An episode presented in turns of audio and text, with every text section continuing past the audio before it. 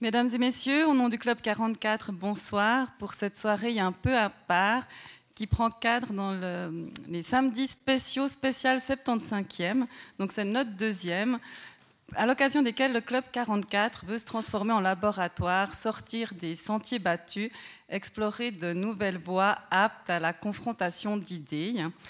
Avant de revenir plus sur la soirée de ce soir, je vous préviens du prochain événement que je vous indique vraiment chaudement à ne pas rater. Le Club 44 jeudi prochain va accueillir le brillantissime historien François Jarige qui viendra nous parler des technocritiques, de la pluralité des remises en cause des trajectoires technologiques depuis la révolution euh, industrielle et nous montrera qu'il s'agit moins d'une opposition simpliste entre foi dans le progrès et obscurantisme réactionnaire. En fait, il s'agit plus de la confrontation de vision du monde et de la revendication d'une technologie plus émancipatrice et démocratique. Ça s'annonce passionnant. Je vous rappelle aujourd'hui, c'est aussi les derniers jours de l'exposition de Marc Renault, derrière les rideaux, donc profitez d'aller la voir à la fin de la, soirée. Ce photographe conceptuel qui s'intéresse à la transition énergétique et montre les dessous un peu plus sombres de l'électricité. Et pour ce soir, je fais rapide parce que la soirée va durer, le spectacle va durer 1h50. Nous avons l'immense privilège d'assister à une création fondatrice interprétée par Gilles Guérin, un très grand comédien français qui a fait le conservatoire, qui passionné a rejoint le TPR et qui a joué dans la troupe de Charles Joris pendant une dizaine d'années. Donc je pense que certains le connaissent. Et il s'agit, je vous ai dit, d'une création fondatrice car il s'agit de la première conférence gesticulée ainsi nommée et conceptualisée par son auteur Franck Lepage, qui l'a aussi longtemps interprétée.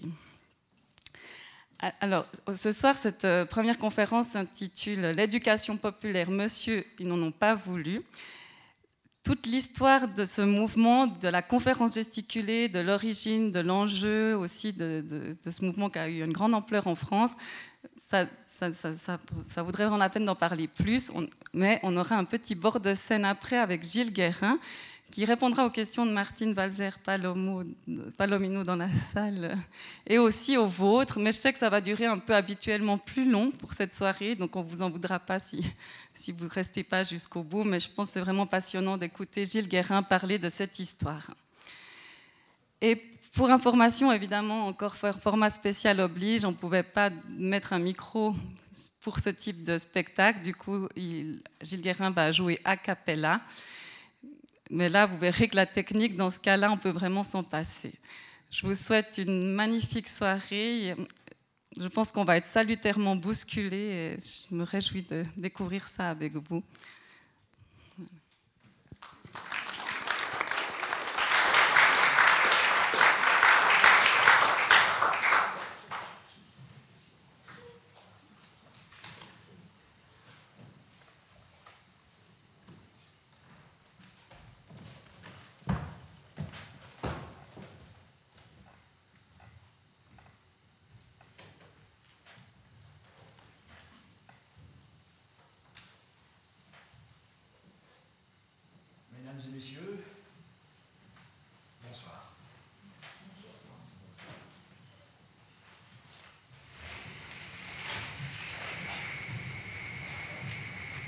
Ceci est un poireau.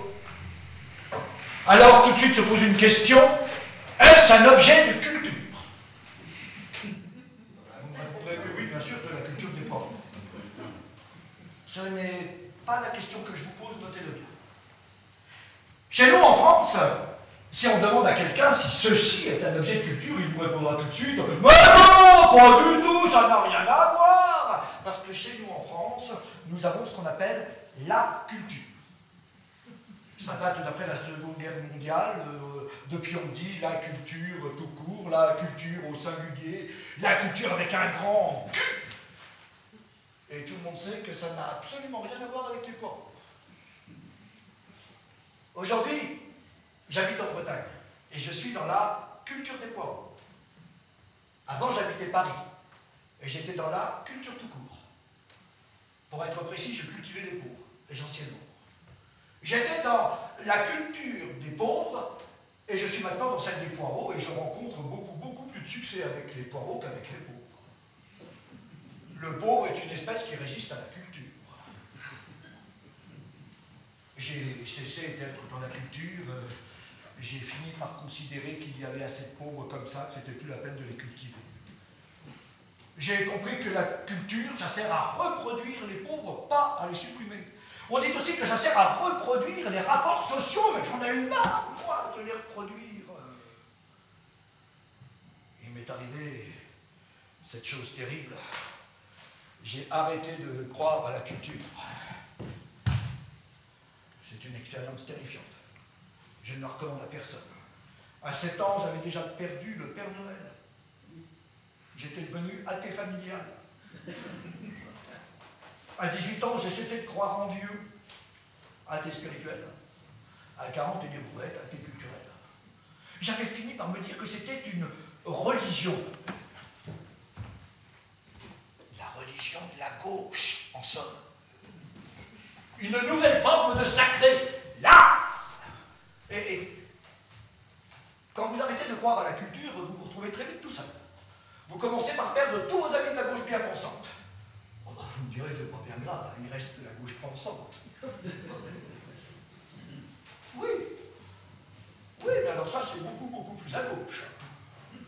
Tôt ou tard, vous commencez par perdre vos amis du Parti Socialiste, ensuite euh, vos copains communistes euh, refusent de vous serrer la main. Tiens, même les trotskistes changent de trottoir.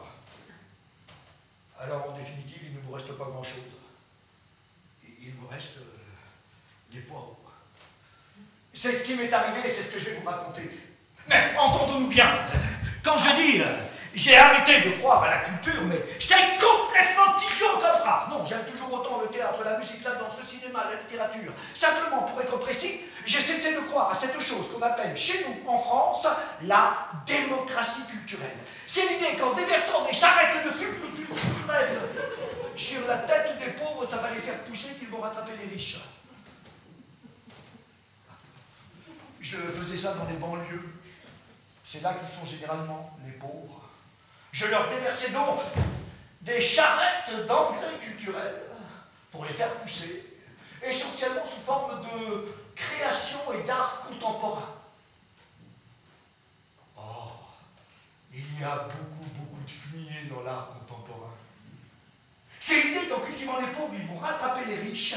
C'est l'idée de l'ascension sociale par la culture. Voilà. C'est à ça que j'ai arrêté de croire. Ça m'est arrivé en parapente. alors j'explique rapidement. Euh, le parapente, euh, dans l'idée, euh, c'est de monter, de descendre. Hein, parce que quand vous descendez en parapente, aïe, ça fait mal. il faut tirer le machin, le plier, le remettre dans le sac, remonter à pied tenter de faire du stop pour trouver un vieux avec un 4x4, mais ça marche jamais. Non, la journée est foutue. Hein. Par contre, euh, pour monter en parapente, il faut attraper ce qu'on appelle des bulles thermiques. Alors là, j'explique rapidement. Vous avez un champ d'herbe avec euh, la chlorophylle qui absorbe tous les rayons du soleil. C'est la photosynthèse. Alors, l'air reste froid au-dessus du champ d'herbe. Et juste à côté, vous avez un champ de blé qui lui alors n'absorbe absolument rien du tout. Alors il se forme au-dessus du champ une bulle d'air chaud, mais une bulle euh, de 3-4 hectares, vous voyez la gueule de la bulle. Et l'air chaud et l'air froid ne se mélangent pas. Non, non, ça c'est une des particularités de l'air, sinon ça fait des orages. Par contre, l'air froid parvient toujours à s'insinuer sous l'air chaud et à décrocher cette énorme masse visqueuse et hop, ça se met à monter à 7 mètres secondes. On peut repérer les bulles, parce que quand elles arrivent au plafond à 2000-2500 mètres, elles forment un mouton. Quand vous voyez un mouton dans le ciel, c'est la mort d'une bulle. C'est joli, non? On peut les repérer aussi grâce aux oiseaux. Euh, si vous un qui fait comme ça, qui va comme un fou, c'est qu'il est à la recherche d'une bulle, vous le savez. Par contre, si vous en apercevez un autre qui plane, tranquille, en tournant, c'est qu'il est en train d'enrouler une bulle, alors là, vous foncez le rejoindre. Or, donc, moi, un jour, j'étais rentré dans une bulle par le bas. Et un autre type était rentré dans la même bulle, mais lui par le haut. Alors imaginez, moi je suis pauvre, lui c'est riche. Et imaginez encore que l'air chaud, c'est la culture. Regardez bien.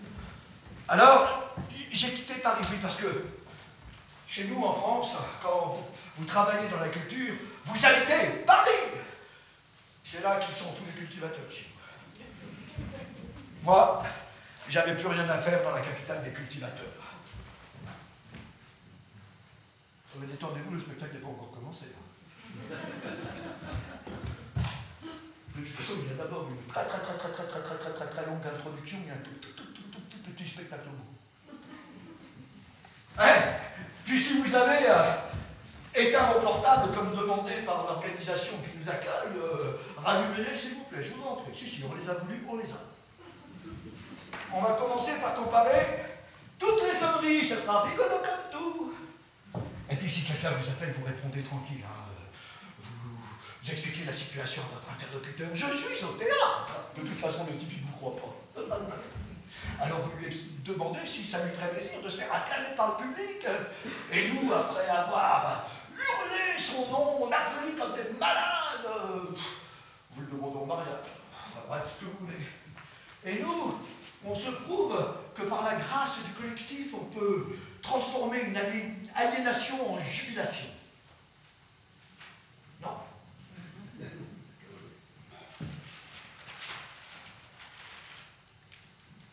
Sur la durée. Oh Ça va durer 1h30, 2h. C'est le temps d'un spectacle de théâtre normal. Si euh, vous êtes dans un spectacle de 5, 6, 7, 8 heures et plus, c'est pas du théâtre. Quelquefois si, mais rarement. Non, c'est de la culture. Ah, c'est pas la même chose. C'est même carrément le contraire. Le théâtre, c'est faire comme si. C'est faire exprès, mais pour de faux. La culture, c'est faire exprès, mais pour de vrai. C'est pour ça que c'est parfois si long. Tenez, un exemple pour que vous compreniez bien la différence qu'il y a entre le vrai et le faux. Il y a un endroit chez nous en France qui s'appelle Avignon, où tous les cultivateurs se trouvent une fois par an en été. Et il y a quelques années, il y a eu un petit scandale, oh bien gentil, qui a agité le petit landerneau culturel. Un créateur avait monté une pièce de théâtre pendant laquelle ses acteurs faisaient pipi en scène. Pour de vrai, au beau milieu de la cour d'honneur du Palais des Papes. Alors ça, c'est de la et ça, ça mérite une subvention colossale de la part du ministère, parce que c'est une véritable prise de risque artistique. Ah, mais les gens de théâtre ne font absolument pas ça. D'ailleurs, théâtralement, ça n'a absolument aucun intérêt. Si j'avais envie de vous montrer que je vais faire pipi en scène, je ferais comme ça, euh, en me tournant, euh, avec les gestes, euh, vous auriez immédiatement compris, mais je ne ferais pas pipi par terre. Alors que si je le faisais vraiment, je pourrais demander une grosse, grosse subvention. Oh, vous me direz, non, mais c'est complètement idiot, on va pas donner de l'argent pour ça quand même. Mais si, si, si, si, si, si, si, si, ça a un intérêt politique formidable, ça prouve qu'on est en démocratie, c'est de la liberté d'expression. Mais vous imaginez bien que si un type fait pipi en scène, pour de vrai, au beau milieu de la cour d'honneur du palais des papes, et que c'est subventionné par le ministère, c'est qu'on est en démocratie. Un pouvoir totalitaire ne tolérerait jamais ça. Ça rend la question démocratique très facile. On ouvre sa braguette et hop, on est en démocratie. Ah, évidemment. Hein. Si vous croyez que la démocratie c'est plus compliqué, que c'est du conflit social, que c'est se battre contre les dysfonctionnements hum, d'institutions réelles, alors là vous perdez votre temps. Alors, si vous croyez pouvoir demander des sous au ministère pour déclamer, par exemple, au beau milieu de la cour d'honneur du Palais des Papes, que l'office public d'HLM du Vaucluse aurait une politique d'attribution des logements sociaux aux immigrés qui fabriquerait de véritables ghettos, vous n'auriez pas l'action pour ça. Non, non, non. Pipi par terre, si. Quand tout cela a-t-il commencé Oh Probablement au tournant des années 60, quand le pouvoir politique a compris le formidable intérêt qu'il y avait à souffler aux gens de théâtre qu'ils faisaient de la création. Car Jean Villard, notez-le bien, se faisait appeler animateur de théâtre, pas créateur. Mais le pouvoir a soufflé à ces gens du théâtre, de, de, la musique, de la danse, de l'art contemporain, qu'ils étaient beaucoup plus que cela, qu'ils étaient des créateurs. Alors là, attention, attention, parce que le mot création, c'est un mot qui vient du registre religieux, et on ne peut rien dire sur la religion. On peut critiquer le théâtre, hein. c'est beau, c'est moche, c'est bien joué, c'est mal joué, c'est du théâtre, c'est fait pour ça. Mais si vous dites quoi que ce soit sur la création, alors là, vous êtes un fasciste. Et là, vous venez de comprendre que ce spectacle est un tantinet poujadiste, populiste, limite néo-nazi. Alors, euh, quand vous rirez, riez sous cap. Non, mais je vous en prie, hein, il y a toujours un petit peu de police culturelle dans les salles pour veiller à la démocratie. Ah, bonjour monsieur. Bon, moi je dis ça pour vous, pour moi c'est foutu plus longtemps. encore un exemple pour que vous compreniez bien la différence qu'il y a entre théâtre et création. Dans les années 80, un créateur a exigé d'avoir, pour la pièce de théâtre qu'il mettait en scène, un plateau entièrement recouvert de marbre. Mais attention, hein, un marbre très rare, un marbre très particulier, un marbre qu'on ne trouve qu'en Italie, un marbre d'une couleur très très particulière. Alors aussitôt, les décorateurs du théâtre sont venus voir le créateur et vont dire Non, monsieur, non, n'achetez pas du marbre, c'est complètement idiot, c'est beaucoup trop cher. Nous, c'est notre métier, on va vous peindre sur le sol un effet marbre plus vrai que le vrai. Alors, euh, le créateur s'est mis dans une colère épouvantable. Il a téléphoné au ministre, je ne vous dis pas lequel, c'est assez facile à deviner, Jacob. Et il lui a dit On va me faire faire du faux N'importe quel ministre de la culture normalement constitué aurait dû lui dire euh, On se calme, mon gars, c'est du théâtre, mais pas du tout. Le ministre s'est lui-même mis très très en colère, euh, il a téléphoné au syndicat des décorateurs, bref, le type a eu son marbre. Alors ils sont allés le chercher. Ils l'ont ramené d'Italie. Comme c'était des grandes plaques, il a fallu péter les portes du théâtre. Un monument historique. Mais comme c'est le même ministère qui interdit et qui autorise, pas de problème. Et ils ont installé le marbre sur le plateau. Alors, sourire aux lèvres, triomphant, le créateur a fait son entrée en hurlant Ah Lumière Et là, deuxième crise.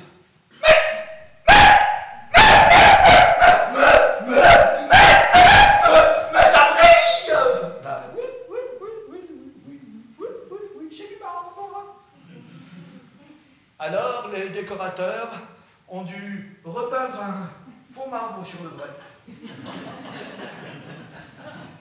Ça a coûté très cher. Mais quand on crée, on ne compte pas. Surtout euh, si c'est de l'argent public. Tiens, encore une différence avec Jean Villard, qui exigeait qu'on économise jusqu'à l'électricité. Preuve que décidément, c'était pas un créateur.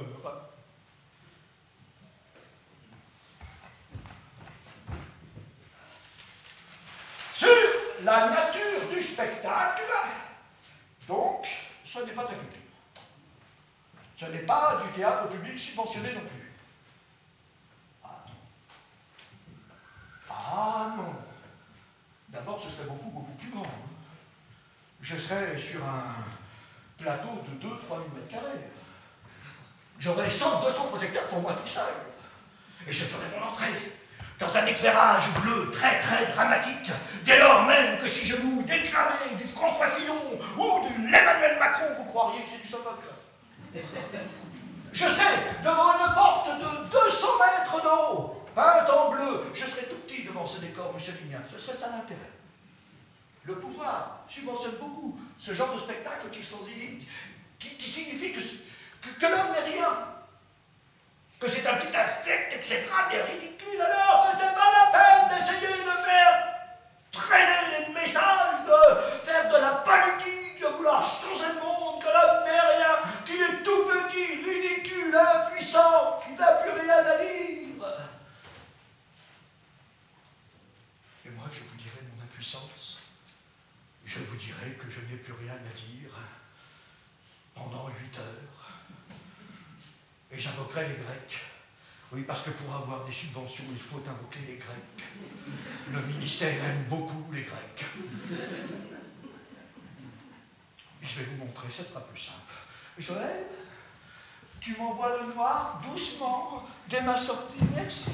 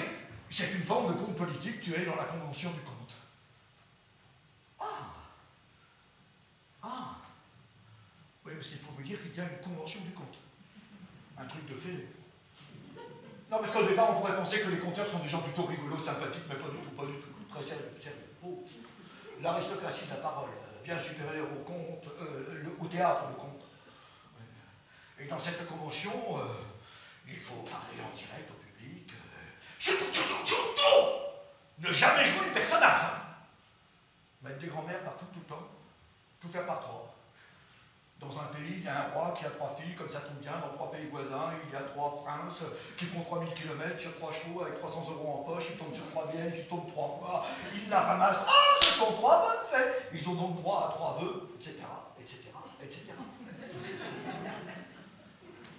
Et ce type m'invite à, dans son festival de contes, je me suis trouvé dans un hôtel de conteurs du côté de Grenoble. Est-ce que vous avez déjà vu Une salle de restaurant, plein de compteurs au petit déjeuner?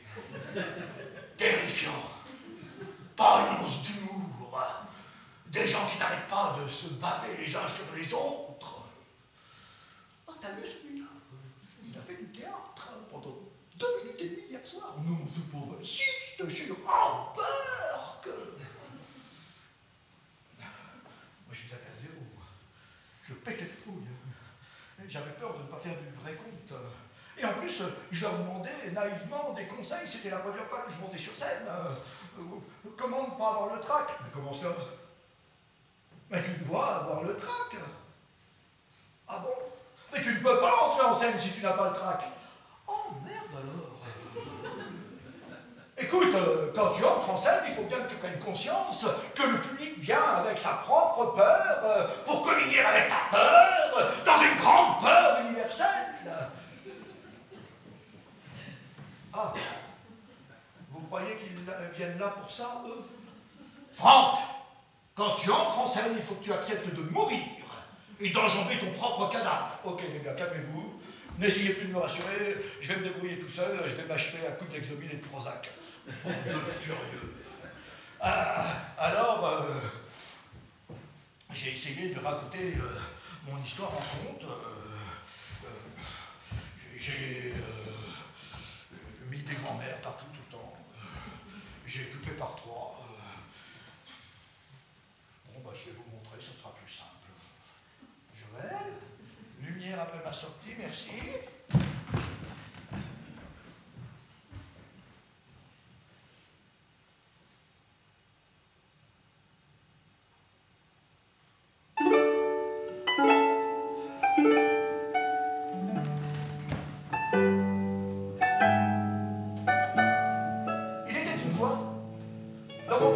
France, dans une région de mon pays, la France, dans une ville de mon pays, la France, un tyran.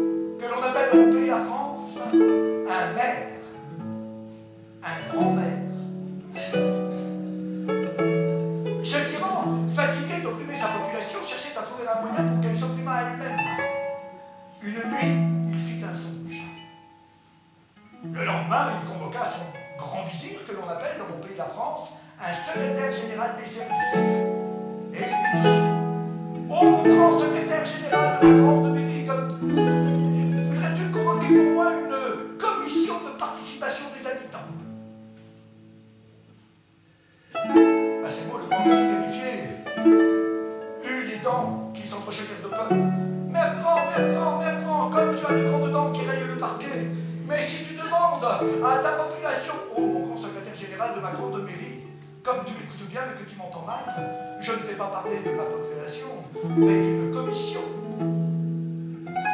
subjuguée partant de machiavélisme politique, le grand vizir eut les genoux qui s'entrechoquèrent de près. Mais attends, attends, attends, comme tu as de grandes dents qui veillent le parquet, mais si tu demandes à tes citoyens pour mon grand secrétaire général de ma grande mairie, comme tu m'écoutes bien mais que tu m'entends mal, je ne t'ai pas parlé de mes citoyens mais de mes habitants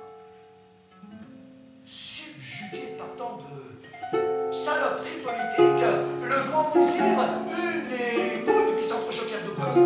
Mercron, Mercron, Mercron, comme tu as de grandes dents qui rayent le parquet. Mais si tu demandes à tes habitants de s'exprimer, oh mon grand secrétaire général de ma grande mairie, comme tu m'écoutes bien mais que tu m'entends mal, je ne t'ai pas dit qu'ils s'expriment, mais qu'ils participent. Et c'est ainsi dans cette région de mon pays, la France, dans cette ville de mon pays, la France, on n'entendit plus jamais parler des problèmes des gens. Fin. Lumière Eh bien ça, vous ne devez pas non plus. Alors, si ce n'est pas de la culture, si ce n'est pas du théâtre, si ce n'est pas... Euh, Il reste le colloque. Non, mais c'est pas ça. Non, je pense que ce que vous allez voir ce soir, c'est une sorte de, conférence. Mais une conférence gesticule. Une conférence avec des grands mots, des grands gestes, et beaucoup, beaucoup, beaucoup, beaucoup de mauvaise foi. Genre Malraux sur Mégalo. Oui, parce que dans un colloque euh, sur André Malraux, je dirais exactement la même chose. Malraux, Mégalo. Mais avec une autre convention verbale une autre convention gestuelle. Je ferai par exemple, euh, avec le micro, Mesdames, Messieurs, au fond, il serait temps de se demander, lorsqu'il prend son administration en 1959, si André Malraux a d'ores et déjà un grand dessin pour son ministère. Ça veut dire exactement la même chose, Malraux, ce mégalo, non, mais ça, on reviendra plus tard. Tiens, quand j'aborderai le colloque, ce sera la fin. Bon, alors je crois qu'on va aborder le spectacle.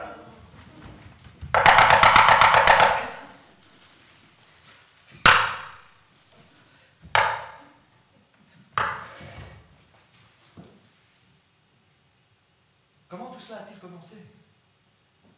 Par un coup de téléphone, donné à une vieille demoiselle, mademoiselle Christiane Fort, 94 ans. J'avais trouvé son nom par l'intermédiaire du ministère de la Jeunesse et des Sports, qui m'avait demandé un rapport sur une notion qui se perd de plus en plus de nos jours, à savoir l'éducation populaire. Je m'étais mis en tête de retrouver de grands anciens, donc mademoiselle Fort, puisqu'elle avait eu un rôle prépondérant pour l'éducation populaire en 1944. Je l'appelle donc, et je tombe sur un vieux bonhomme extrêmement, extrêmement désagréable.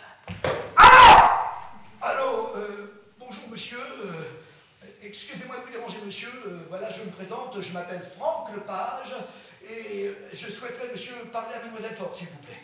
Qu'est-ce que vous lui voulez, mademoiselle Fort euh, bien voilà, euh, on m'a demandé euh, un travail. enfin, c'est un peu compliqué à dire comme ça, ce serait plus simple pour moi si je pouvais parler à Mademoiselle Fort directement, mais pouvez-vous lui demander, monsieur, lui expliquer que on, m'a demandé une étude sur l'éducation populaire et comme Mademoiselle Fort en 44. L'éducation populaire, monsieur Il n'en a pas voulu Ça n'intéresse plus personne aujourd'hui Au revoir Clac.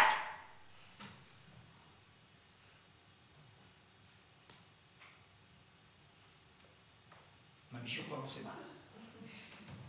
Me faire raccrocher au nez par ce vieux bonhomme. Je rappelle donc immédiatement. Alors Oui, excusez-moi, c'est encore moi, Franck Lepage. Euh, Monsieur, il est absolument impératif, euh, nécessaire que je puisse parler à Mademoiselle Ford, s'il vous plaît, monsieur. Venez demain matin, à 10 heures L'adresse est dans le bottin. Au revoir Clac Alors j'y suis allé. euh, j'ai sonné, la porte s'est entr'ouverte. Là, j'ai vu apparaître une vieille femme, une vieille, vieille, euh, courbée en deux, euh, sur sa canne, qui m'a regardé par en dessous et qui m'a fait Alors, vous avez trouvé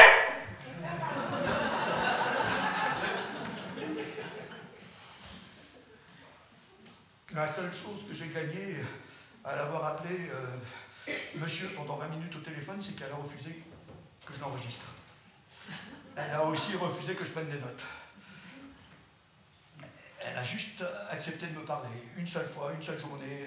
Elle m'a bien précisé qu'il n'y aurait pas de deuxième jour. euh, Et en fait, si, il y a eu un deuxième jour, parce que le premier, j'ai pas pu en placer une seule. C'est elle qui m'a cuisiné, mais alors cuisiné comme j'ai jamais été cuisiné.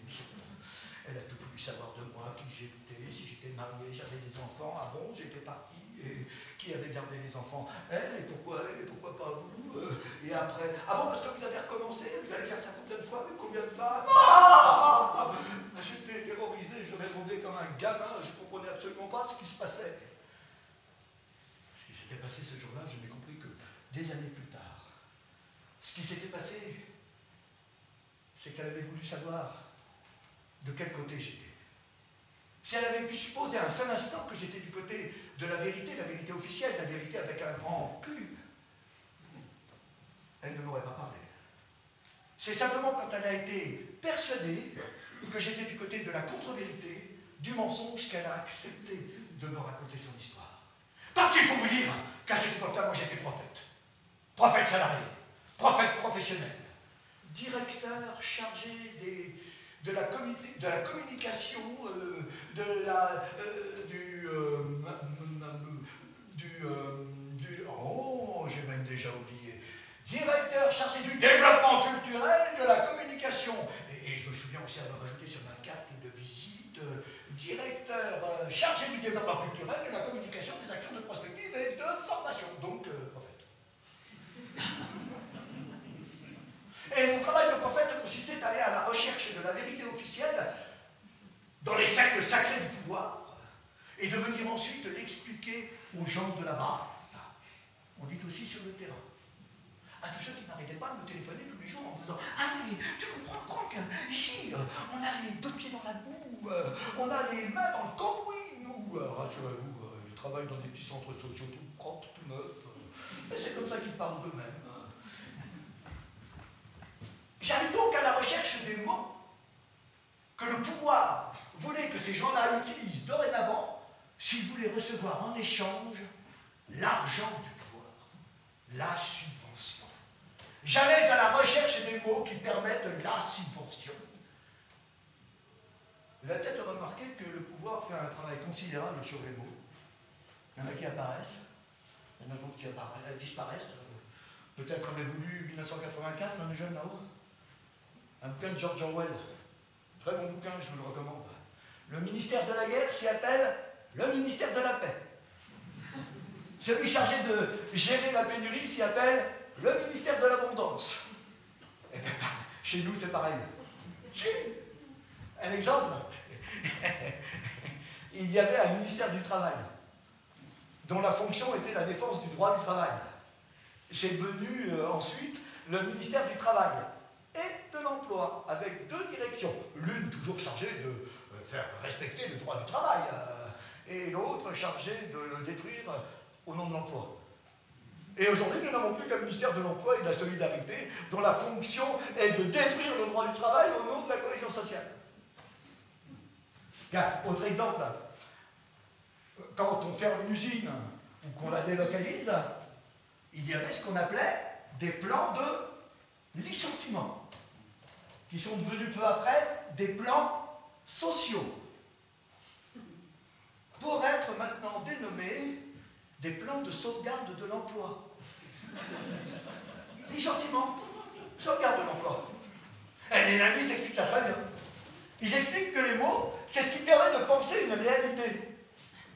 Une réalité sociale, mais non pas. Euh, il y a une réalité sociale et pour pouvoir la nommer, je vais devoir inventer des mots. Euh, non, non, non, non, non, pas du tout. Mais il y a des mots déjà existants, et avec ces mots existants, vous devez pouvoir nommer une réalité sociale. Alors, vous entendez bien que si on enlève des mots, et puis qu'on les remplace par d'autres mots, je ne vais pas pouvoir la penser pareil, la réalité sociale. Ok, là je vous parle chinois. Un exemple, euh, pour ceux qui ont fait la guerre de 68.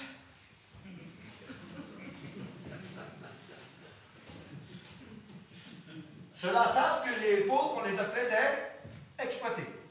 Ah, je vous jure. Hein. Je jure aux plus jeunes qui sont dans la salle, on parlait des exploités.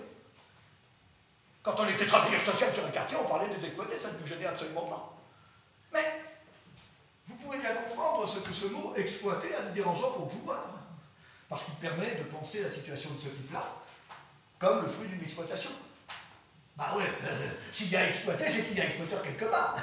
Alors tout de suite, vous vous mettez en chasse. Où est ce salaud qui exploite ce gros que je casse la gueule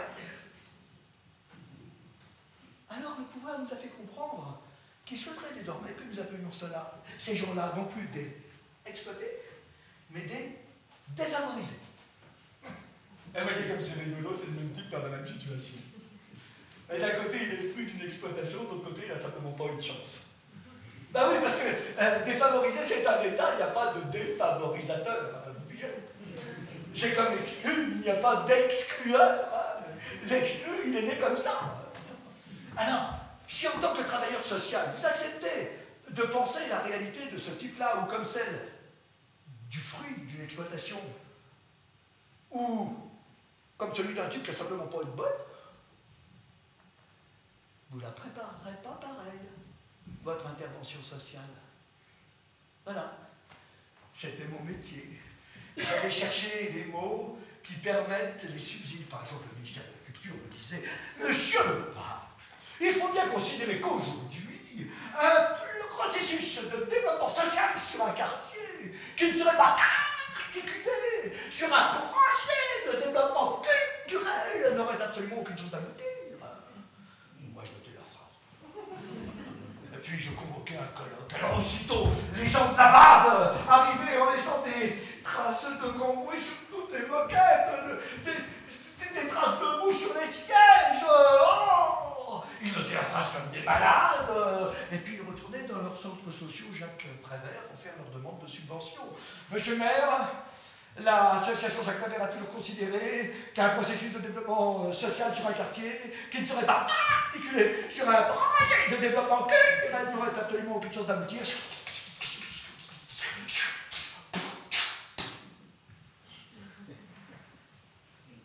Et le pouvoir, le maire, dont c'est la fonction, vérifier la conformité de ce qu'il disait là avec ce que disait le pouvoir. Et il faisait tomber la subvention des 100 000 euros sur cette association-là. Ah, il y avait toujours des types qui refusaient de venir euh, dans les colloques. Ils continuaient toujours à faire leur demande de subvention ridicule. Ils s'étonnaient de ne rien recevoir.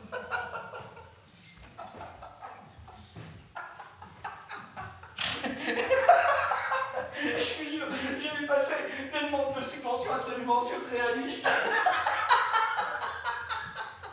Monsieur le maire, le but de notre association pour cet été, c'est que les jeunes du quartier soient heureux et passent de bonnes vacances.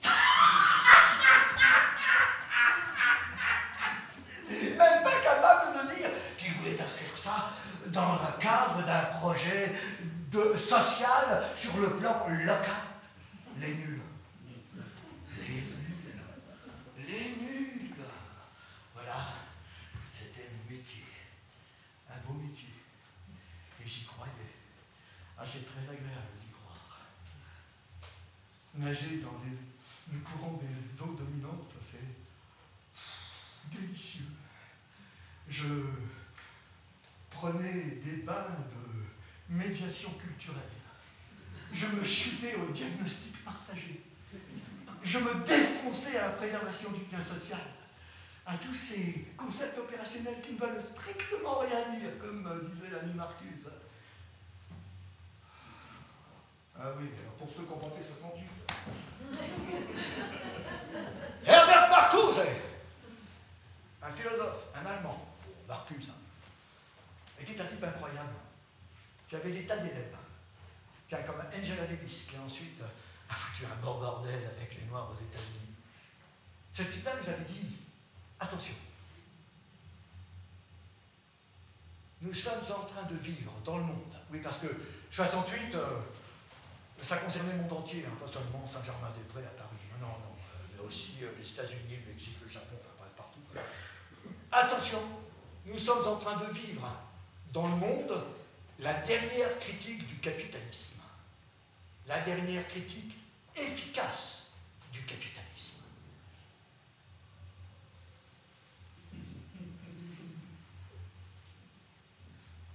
Oui.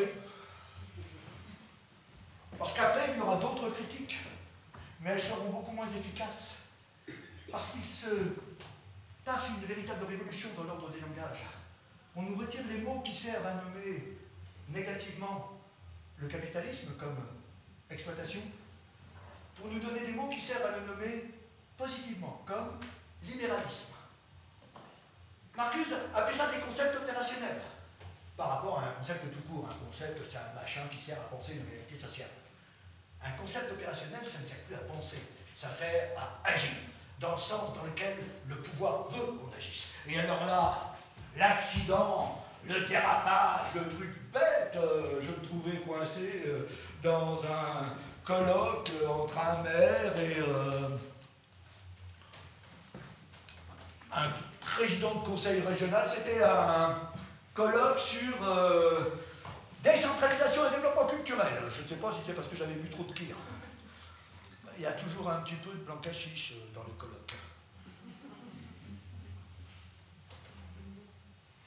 Toujours est-il que j'ai dû dire un truc du style Monsieur le maire, monsieur le président du conseil régional, mesdames, messieurs, au fond, il serait temps de se demander si la décentralisation est un véritable progrès du point de vue du capitalisme.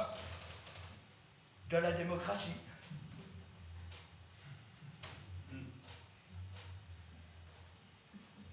Il y a eu un blanc, le temps qu'ils comprennent. Et puis ils ont ri et applaudi. Et le maire est venu à la fin du colloque, son verre de tir à la main, il m'a fait Ah, beaucoup, beaucoup aimé votre intervention. Il est vraiment temps de se demander si la décentralisation est un véritable progrès du point de vue de la démocratie. Ce truc-là m'a scotché. Alors j'ai voulu vérifier. J'ai recommencé au, colloque suivant, mais là, je vous jure, j'avais pas mis de tir. J'ai dit, euh, Monsieur le maire, Monsieur le président du conseil régional, mesdames, messieurs, au fond, il serait temps de se demander si euh, le développement culturel, ça développe quoi que ce soit. Il y a eu un blanc. Et puis ils ont ri et applaudi. Et euh, le maire est venu à la fin du colloque, son tir à la main, il m'a fait Ah, j'ai beaucoup compris votre intervention. Au fond, il est temps de se demander si le développement culturel, ça développe quoi que ce soit. Alors, j'en m'en suis fait une spécialité. Je suis devenu monteur professionnel. Je suis entré dans ma période colloque-monteur. J'avais un succès. On me faisait venir de partout. Allô,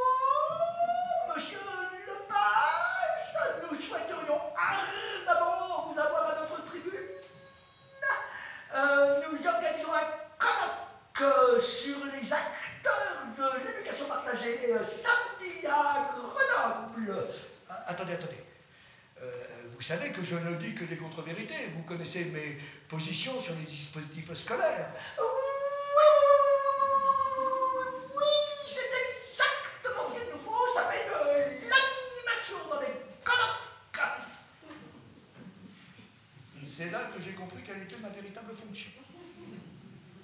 D'ailleurs, un type un jour s'est rué sur le micro et il m'a fait euh, Monsieur, pour moi, vous êtes un clown. Et vous n'êtes pas seulement un clown, vous êtes aussi une danseuse. J'espère, monsieur, que vous avez conscience d'être leur danseuse. Eh bien, ce truc-là m'a fait un bien fou. Toute votre vie, vous cherchez à savoir qui vous êtes. Et un jour, un brave gars vous fait le don de votre véritable identité. Une danseuse Mais ça n'a pas tardé à se gâter, parce qu'au lieu de continuer à faire le clown, euh, de dire des choses aussi rigolotes que le développement culturel, ça ne veut rien dire, euh, j'ai voulu creuser le gag. Euh, par exemple, au lieu de dire seulement la décentralisation, c'est pas démocratique, j'ai voulu expliquer comment ça pourrait l'être démocratique. Et alors là, oh putain, qu'est-ce qu'il est chiant ce page, tu viens, on se tire, on va pas écrire. Et à force de me trouver euh, de moins en moins drôle, ils se sont sentis assez forts pour me virer. Net, lourdé. Alors je suis venu m'installer en Bretagne. Et comme j'avais pas mal de temps devant moi, j'ai décidé de me mettre au jardin.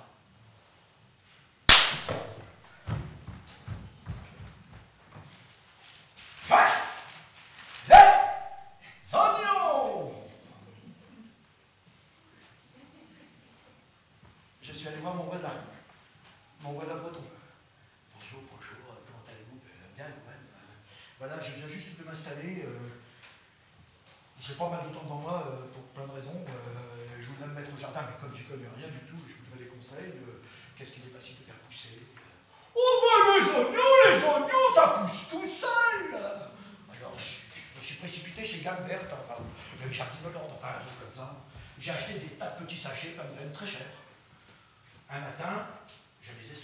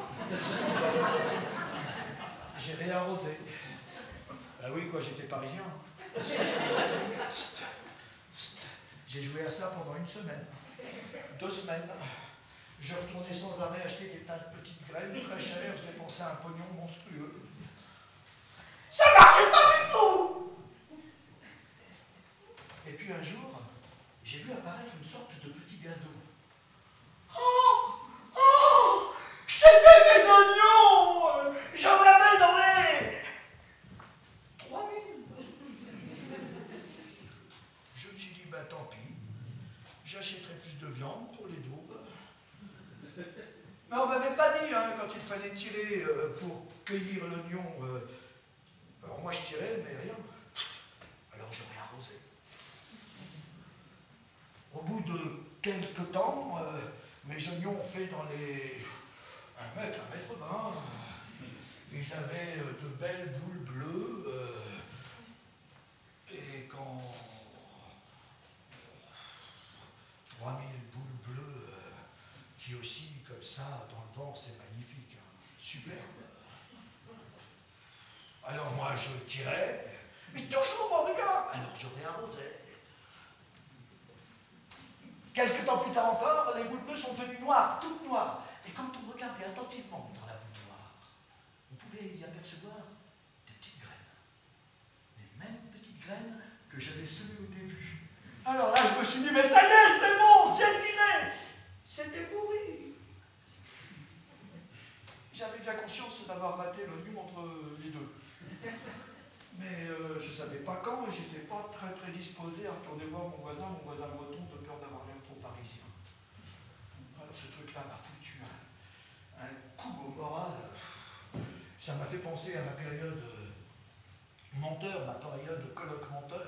On organisait des, colloques pendant lesquels on semait des petites graines, on, disait à 40 types La décentralisation, c'est pas démocratique Et les 40 types allaient le répéter à 40 autres, qui le répétaient à 40 autres, qui le répétaient à 40 autres, et au bout du compte, on avait 400 types qui étaient absolument persuadés que la décentralisation, c'est pas démocratique Mais personne ne changeait rien avec ça.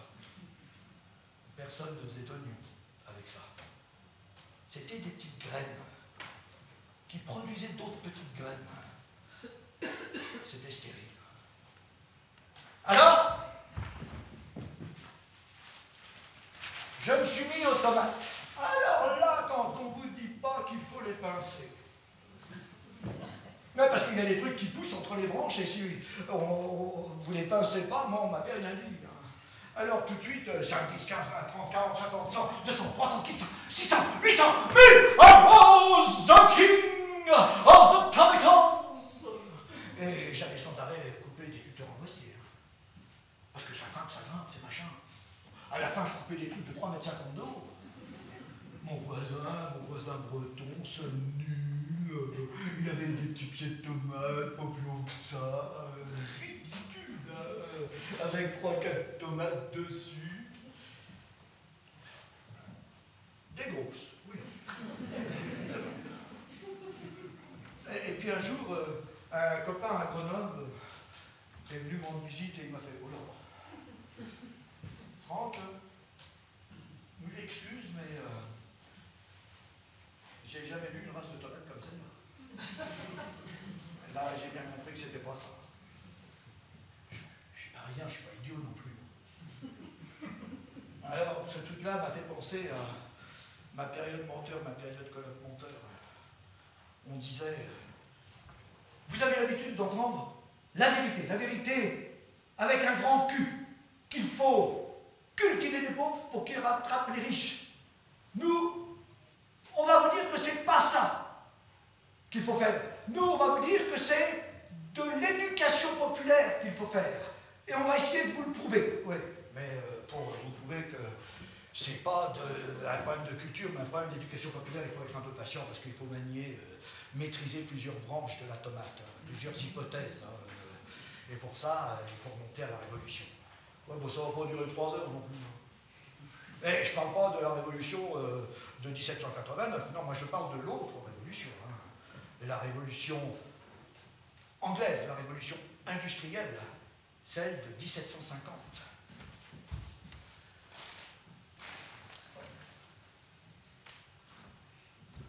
Le pied de tomate, c'est la révolution industrielle.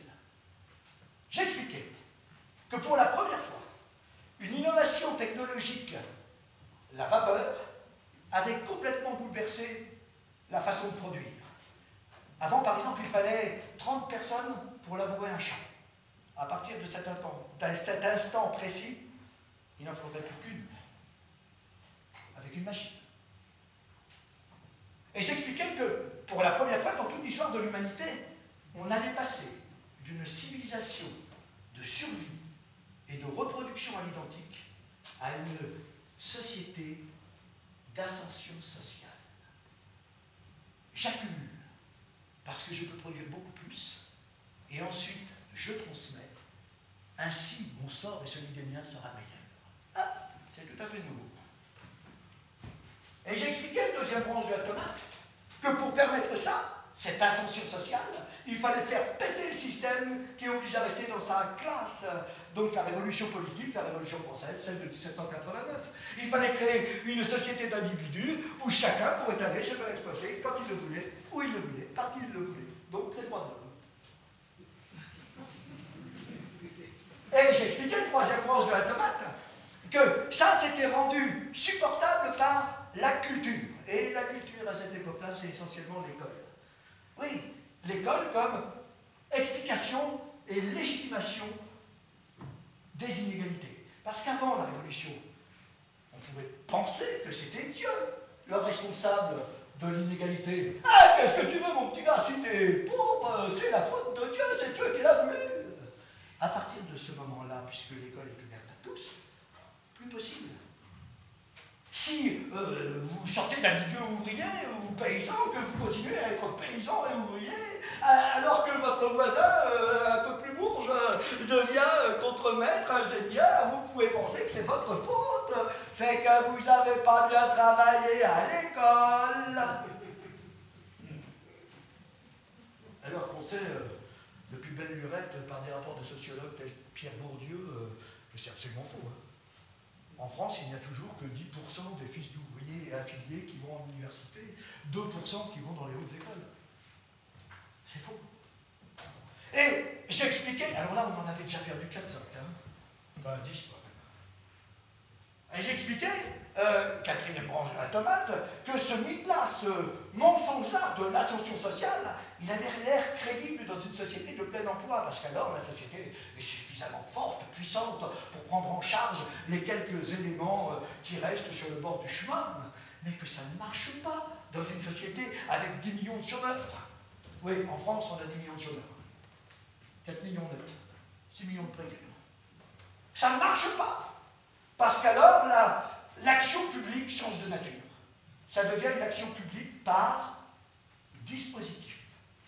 Et un dispositif, ça signifie que s'il y a quelqu'un qui est fragilisé sur le marché du travail, eh bien c'est de sa faute. C'est parce qu'il est trop jeune, trop vieux, trop femme, trop issu d'immigration. Alors imaginez Fatima, 25 ans.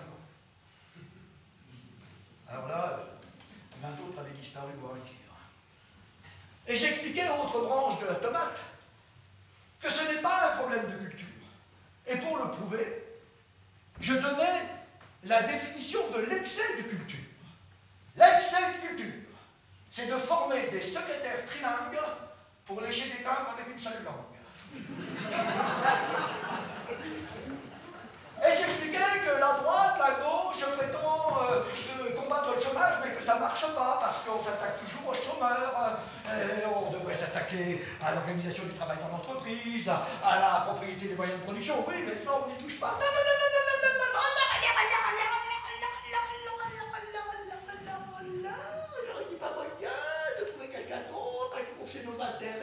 Et ça tombe bien, autre branche de la tomate, il y a le privé. Et le privé dit, ah si, moi je veux bien des centres de loisirs. Hein. Et on en arrive à la privatisation des services publics. Et par cette privatisation-là, le patronat prétend nous vendre ça, il prétend nous vendre de la santé, de la retraite, de l'éducation c'est génial, extraordinaire, extraordinairement réactionnaire.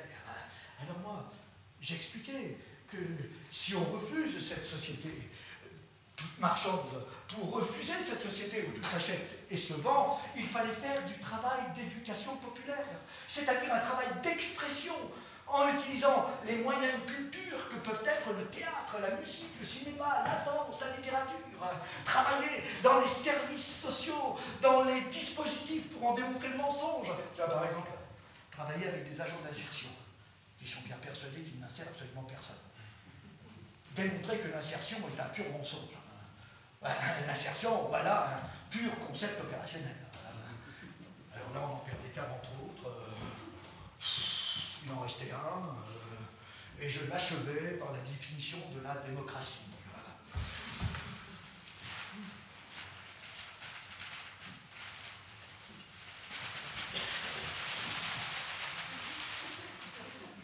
démocratique Une société qui se reconnaît divisée c'est-à-dire traversée par des contradictions d'intérêts et qui se fixe comme modalité d'associer à parts égales chaque citoyen dans l'expression, l'analyse, la délibération et l'arbitrage de ces contradictions.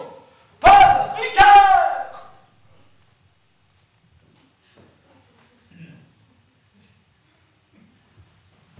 Il y a quelqu'un oh, oh, oh. Pourtant, cette démonstration est lumineuse, hein, qu'elle permet de penser, de comprendre qu'il y a quatre temps dans le processus démocratique, et que l'expression n'en est que le premier. Tant que vous avez la liberté d'expression, vous n'avez rien. C'est d'ailleurs pour ça que vous pouvez dire Vague la police, nique ton mère On vous donne même de l'argent pour. Tant que vous n'êtes pas passé au deuxième temps, c'est-à-dire l'analyse, vous n'avez rien fait. Et ça, c'est ce qu'on appelle le ministère de la Culture. Et ça consiste à nous faire croire à la liberté d'expression, à condition qu'on ne fasse pas de politique, et que surtout, surtout, surtout, on ne veuille rien changer. Plus personne. Ils étaient tous repartis euh, diffuser de l'art contemporain dans les banlieues, torchés au kir.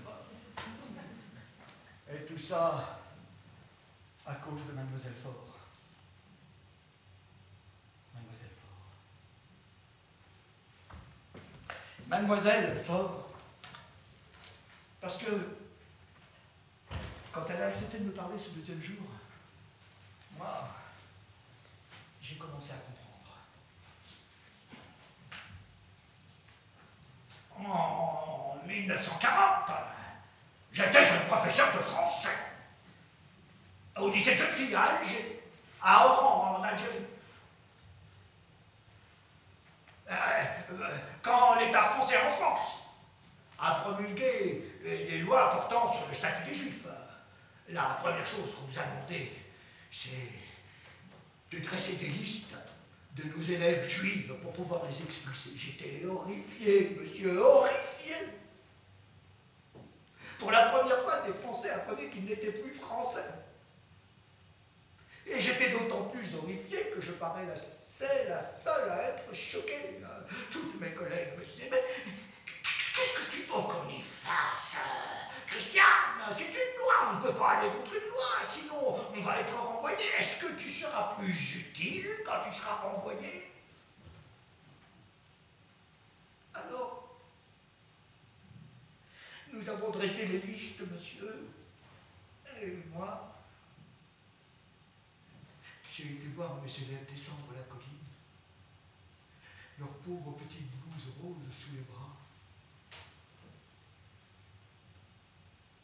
J'ai pleuré, monsieur. J'ai pleuré. Et je me suis dit que jamais plus je ne pourrais être enseignant. Jamais. Nous enseignions Voltaire, Montesquieu, Rousseau, Diderot, sachant les enseigner, nous aurions dû savoir les défendre.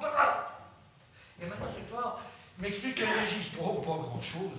Elle euh, donne des cours à ses jeunes élèves juifs en cachette chez elle. Mais ça vient à savoir dans la menace de déportation. Heureusement, euh, L'Algérie est très vite libérée et en 1942, le gouvernement provisoire de la République française s'installe à Alger. Là, on va reconstituer l'ensemble des ministères et un chef de cabinet d'un de ces ministères euh, appelle auprès de lui Jean Guéhenno, un type important à l'époque, un philosophe, un proche du Parti communiste, et d'autres personnalités, dont Mademoiselle Faure, qui fait son entrée au gouvernement.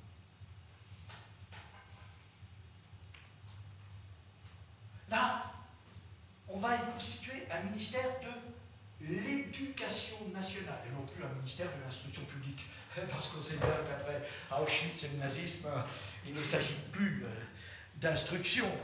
Il y avait parmi l'intelligentsia collaborationniste française et les hauts dignitaires nazis des monstres d'un très très très haut niveau d'instruction. Et en 1944, en France libérée, on va créer à l'intérieur de ce ministère une chose incroyable pour laquelle il aura fallu attendre une choix de 20 millions de morts pour qu'on en ait simplement l'idée. Et pourtant, cette idée est toute simple, monsieur. Euh, si on veut qu'une telle barbarie ne puisse se reproduire, il est de la responsabilité des États de prendre en charge l'éducation politique des adultes. Donc, on va faire de l'éducation politique des jeunes. Mais attention, monsieur, attention. Un jeune, ça a 21 ans à cette époque-là. Ce n'est pas un adolescent d'origine immigrée dans une tour de 15 étages avec la casquette à l'envers et les lacets défaits. Ils ne sont pas encore là. Alors, à l'intérieur de ce ministère, à côté des grandes directions de ce ministère, celle du primaire, du secondaire, des arts et lettres, de l'éducation physique, on va créer une toute nouvelle direction, la direction de l'éducation populaire et des mouvements de jeunesse. Et mademoiselle Faure est chargée de ça. Elle est chargée de recruter des instructeurs de l'éducation populaire. Pour ça, elle elle va aller pomper euh, dans ce qui s'appelle la culture populaire elle va y chercher des gens de cinéma comme Chris Marker, des gens de radio comme Pierre Schaeffer, qui fondera ensuite Radio France, des gens de théâtre, Virginie, Gabriel Monet, tant d'autres, des ethnologues, des économistes, des philosophes. Elle va leur demander s'ils sont aptes à bouleverser leur carrière pour créer les véritables conditions d'une éducation politique des jeunes adultes en France. Ils sont 18 à embarquer. la guerre froide. Et les communistes auraient bien aimé mettre quelqu'un euh, à la tête de cette direction de l'éducation populaire. Euh, mais les gaullistes n'étaient pas très très chauds de voir des communistes s'occuper de l'éducation politique des jeunes. Et les, les communistes ne voulaient surtout pas que ce soit les gaullistes qui s'en chargent. Alors, euh, voyons qu'ils ne pourraient pas mettre quelqu'un des leurs à la tête de cette direction, les communistes vont tous s'aborder.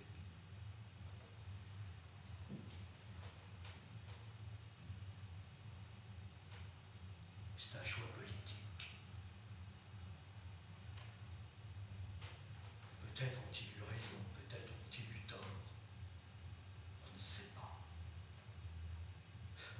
Toujours est-il qu'en 1948, Roger Garaudy, rapporteur, déclare euh, officiellement à la surprise générale en pleine chambre que la délégation communiste, par mesure euh, d'économie publique, préconise la fusion de la toute nouvelle direction euh, de l'éducation populaire avec une immense direction de l'éducation physique et des activités sportives pour créer la direction générale de la jeunesse et des sports. Jeunesse et sport c'est un truc qui a été inventé pour tuer l'éducation politique des jeunes adultes en France. Oh, tu vois ça. Guéhenno comprend, il démissionne. Mademoiselle Faure, elle, retourne en Algérie. Elle va y diriger quelque temps une direction de l'éducation populaire qui n'est pas encore affiliée au sport. Elle va y travailler avec les soldats du contingent. Ils vont écrire sur ce qu'ils vivent on va la traiter de communiste. Elle va aller faire du théâtre en arabe, avec des arabes, en pleine guerre d'Algérie. L'OS veut la tuer. Elle va y monter la tentation de la croix d'Emmanuel Robles, avec 200 chevaux qui débarquent dans le port de Merchekébir. 200 chevaux, monsieur, et toute la population, bien avant le puits du fou, chez nous.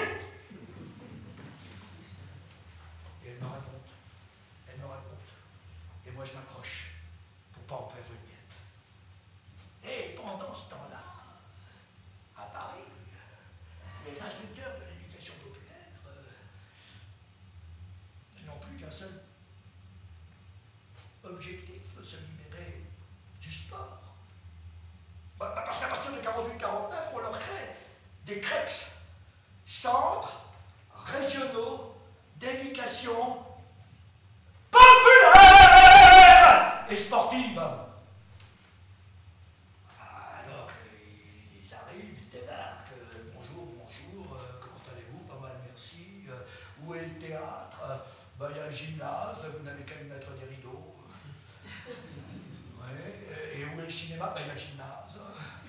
Où est la salle d'art plastique Bah, il gymnase. Ils comprennent qu'il faut qu'ils s'en aillent. Mais avant ça, ils vont éditer une brochure en 1954. Une brochure dans laquelle ils demandent à avoir leur propre administration, leur propre direction. Et ils appellent ça pour un ministère de la culture. En 1954. Un ministère de la culture. C'est très culotté, monsieur. Pour une raison assez simple à comprendre. C'est que, à travers un ministère de la culture, euh, je parle d'un vrai ministère de la culture, monsieur. Hein, pas un secrétariat d'État chargé de pensionner des artistes officiels comme aujourd'hui. Non, non, non, non, monsieur, non. À travers un vrai ministère de la culture, c'est l'État qui donne le sens de la société. Et ça, c'est la définition même du totalitarisme. Mais les instructeurs de l'éducation populaire se disent qu'il doit y avoir un moyen euh, de, faire un ministère de euh, la culture populaire, un ministère de- démocratique, un, un ministère de l'éducation populaire. quoi. Et ils pensent même à un ministre. Ils pensent à Albert Camus. Ah, Albert Camus, il a dirigé une maison de la culture en Algérie. Il a créé le théâtre du travail. Vous imaginez, un type qui a toujours euh, privilégié la création collective contre la création individuelle. Un anti-Malraux, quoi? Et Mademoiselle Fort est la belle-sœur d'Albert Camus. Donc ça absolument rien. Hélas, patatras. Albert se tue en voiture. Et là-dessus, un coup d'État. En 58, à Paris, un général prend le pouvoir. Et pourquoi voulez-vous qu'à 67 ans, je devienne un dictateur? Et ce général a dans ses valises euh, un chantre, un amoureux transi, André Malraux. Génial pour les uns, complètement cinglé pour les autres. Attention, monsieur, attention, hein. Je parle du Malraux ministre, hein, pas du Malraux écrivain, prix Goncourt en 33 pour la condition humaine. Non, monsieur, je parle du Malraux ministre. Ouais, parce que moi, si vous voulez faire euh, réitérer l'expérience en nommant Welbeck au ministère, j'émigre au Venezuela. Malraux va être ministre puisque De Gaulle veut un ministère pour Malraux.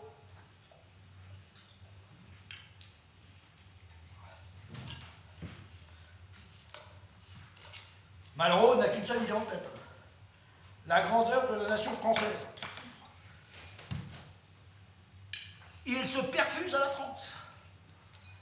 Il se shoot à la France. Qu'un ça, d'ailleurs. C'est un, authentique mégalomane. Il fait rire tout le monde, tous les députés. Et euh, Michel Debré, alors Premier ministre, euh, se demande euh, quel euh, ministère confier à cette verrue géniale, euh, à ce rigolo. Alors, il va le cheval Robon bonjour. le général souhaite vous donner un ministère, quel ministre voulez-vous être?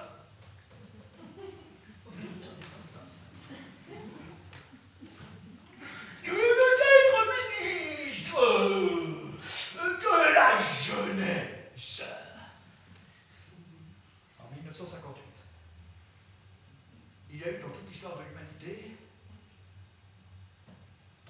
de la jeunesse au monde.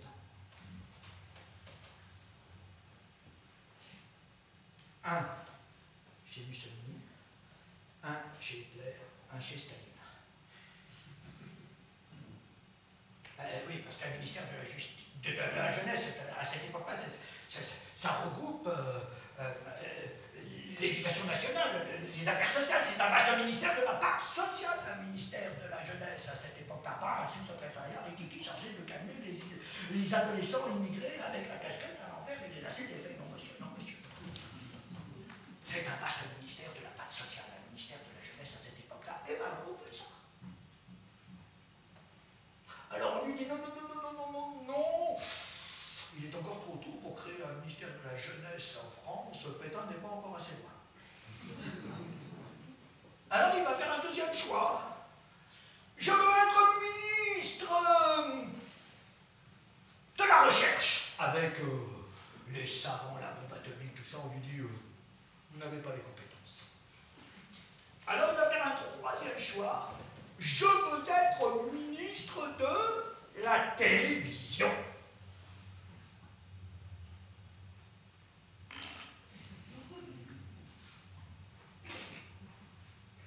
en 1958. Il y a 14 postes de télévision en France. Hein. Avec une chaîne en noir et blanc, qui n'aimait même pas toute la journée. Ben, personne euh, ne croit à ça, personne ne parierait 5 francs sur la réussite de ce machin. Euh, et ça fait rire tout le monde. Euh, et Michel Debré, Premier ministre, ne voit absolument pas ce que ça peut vouloir dire que d'être ministre de la télévision. Il ne voit pas. Malraux, si. Malraux voit. Malraux est génial. Dangereux, mais génial. Et il veut ça. Ben, on va lui répondre non, non, non, non, non, voyons, c'est ridicule. Alors, il boude. Peut-être. Euh, vous êtes-vous aperçu qu'il n'avait pas encore parlé d'être ministre de la Culture hein Mais, incroyable, Michel Debray vient juste de finir de lire la plaquette des instructeurs de l'éducation populaire pour un ministère de la Culture. Et il se dit, mais voilà l'idée géniale. Je vais lui proposer un ministère des affaires culturelles. Ça va l'amuser euh, trois mois. Et Malraux accepte. Eh ben tiens Alors on va lui créer son ministère, on va aller chercher à l'industrie le cinéma, euh, à l'éducation nationale, euh, les arts et lettres, on va lui donner euh, les maisons des jeunes, les clubs Léo Lagrange, hmm, Peuple et Culture, la Ligue de l'enseignement, tout ça, et on va lui donner les instructeurs de l'éducation populaire. Alors, mademoiselle, fort intéressé, revient d'Algérie pour intégrer le ministère d'André Malraux. Et les instructeurs de l'éducation populaire se disent Ouais, ça y est, on a notre ministère, on a gagné, on a gagné, on a gagné, on a gagné. Eh ben non, ils n'ont pas gagné. Parce que personne ne veut aller travailler dans ce ministère grotesque. Et comme on ne trouve personne aucun fonctionnaire a donné à Malraux, on va lui refourguer tous les fonctionnaires dont personne ne veut. Les fonctionnaires rapatriés d'outre-mer, des gens pas très très très très à gauche, des gens habitués à travailler très très vite, à construire des des des des des des des des des des des des. Des types extrêmement efficaces. Malraux est incapable de mener un ministère, eux si. Et à leur tête, Émile Jean Biasini, un type très important, très discret et très puissant. Il restera très longtemps et très discrètement. On le retrouvera sous Mitterrand, directeur des grands travaux. C'est lui qui sera chargé de surveiller Jack Lang. Et c'est lui qui va complètement, le premier, comprendre le formidable intérêt politique des maisons de la culture pour le pouvoir, et il va complètement détourner le plan de Mademoiselle Ford. Pour Mademoiselle Fort, une maison de la culture, c'est une maison où le peuple, les associations, ont le droit de venir. C'est leur maison. Dans une maison de la culture version Biasini, le peuple n'a plus le droit de mettre les pieds. C'est pas pour les pouleux Une maison de la culture version Biasini, c'est fait pour montrer l'élite, la France d'en haut, la grandeur de la nation française. Et la première décision de Biasini va être de virer d'éducation populaire. Mademoiselle Faure, ulcérée, retourne au ministère de la Jeunesse et des Sports. Elle finira sa carrière en 1972 dans l'indifférence générale, en refusant désormais d'entendre parler de l'éducation populaire. L'éducation populaire, monsieur, ils n'en ont pas voulu, ça n'intéresse plus personne aujourd'hui. Au revoir. Clac. Mademoiselle Faure. Et le ministère de la Culture.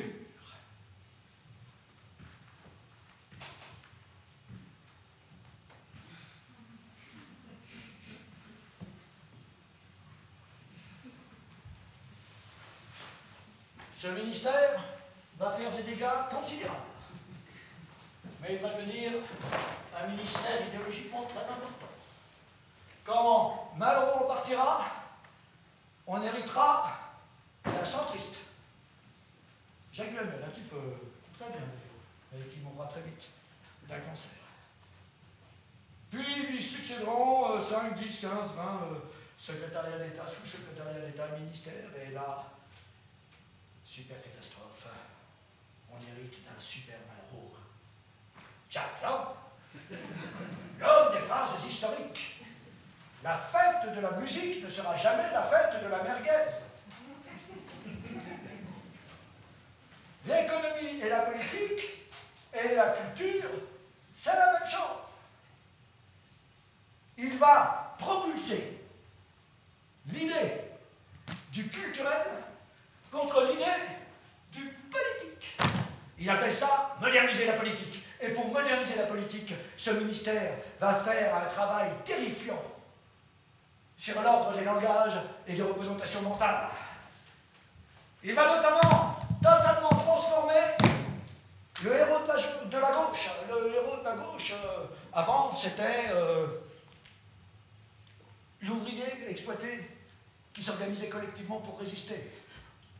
Aujourd'hui, pour Jack Lang et les socialistes, le héros de la gauche, c'est l'artiste qui résiste tout seul en se regardant le nombril.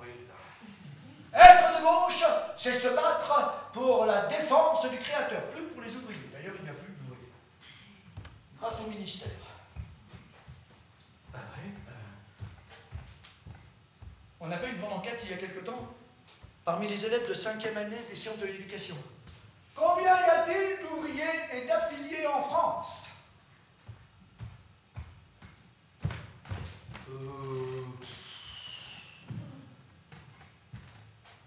5%. Il y a même une fille en cinquième année hein, qui a osé avancer le chiffre de 300 000. Il y a 30% et affiliés en France d'ouvriers.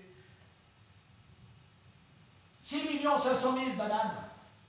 Mais grâce au ministère, 25% disparu. Ils ne sont plus dans leur représentation mentale.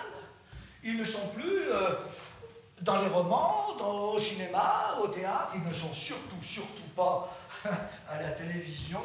La condition ouvrière a disparu. Le pouvoir va faire un travail terrifiant qui va consister à remplacer le politique par le culturel. Bon, J'explique rapidement. Le politique est un jugement de valeur. Ceci est meilleur que cela. Une société qui décrète l'égalité de l'homme et de la femme est meilleure qu'une société inégalitaire. Maintenant, je vais vous faire culturel. Une société qui décrète l'égalité de l'homme et de la femme fait un choix de conception et d'expression culturelle. Une société inégalitaire, c'est un autre choix d'expression culturelle. Et une expression culturelle n'a pas le droit de critiquer une autre expression culturelle.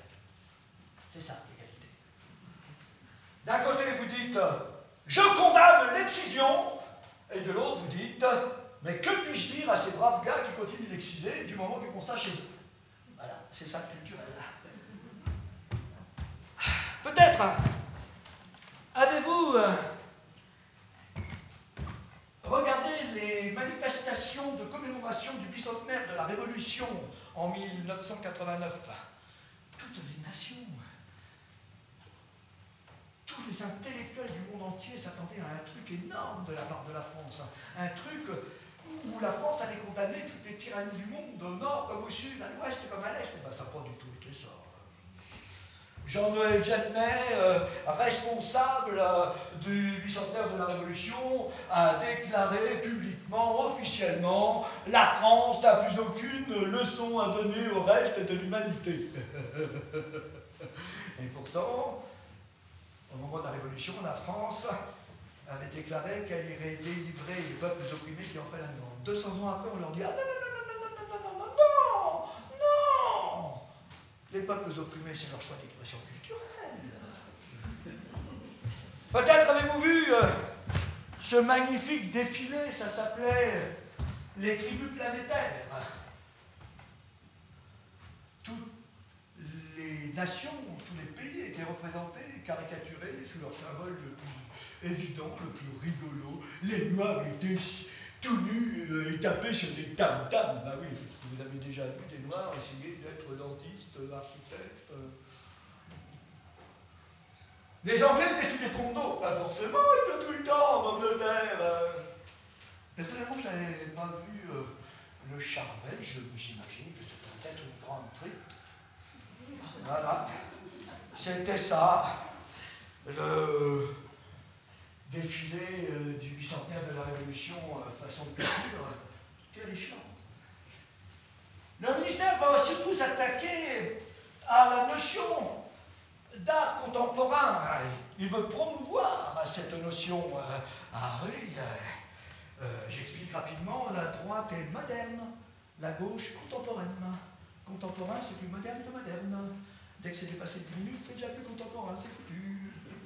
Et ça, ça euh, privilégie évidemment euh, un, critère du capitalisme, l'innovation permanente et la rotation de la marchandise. L'État ne subventionne plus que de l'innovation. Il subventionne l'idée de créer de la valeur sans créer de richesse.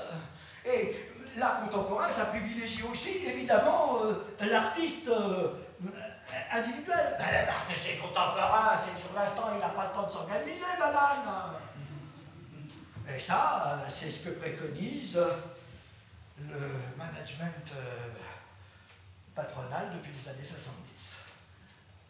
Uber.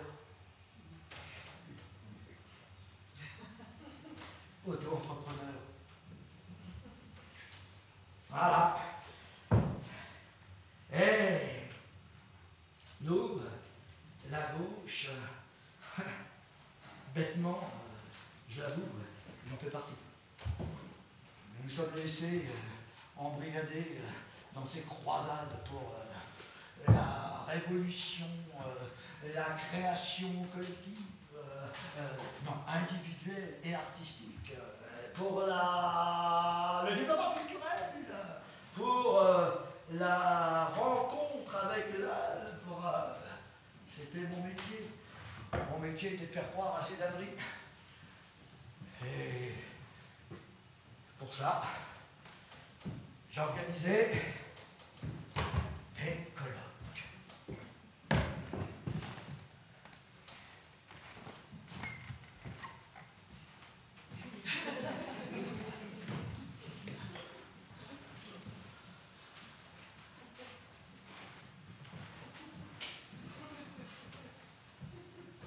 Chemise noire, parce que c'est la droite. Si c'était la gauche, ce serait polo noir, trois boutons. Costume de la froissée noire ou gris souris. Surtout, ne vous présentez jamais à un colloque ministère de la Culture avec des vêtements passés. Tiens, un éducateur spécialisé? Qu'est-ce qu'il fout là? Euh, À l'inverse, ne vous présentez jamais avec ce genre de costume euh, dans un colloque euh, pour la prévention de la jeunesse, hein, justice. tiens, oh, un cultureux, c'est qu'a convoqué un comédien. Oh, voilà. Dans un colloque organisé par une municipalité, le maire exige toujours que ce soit un animateur célèbre de jeux télévisés qu'il présente.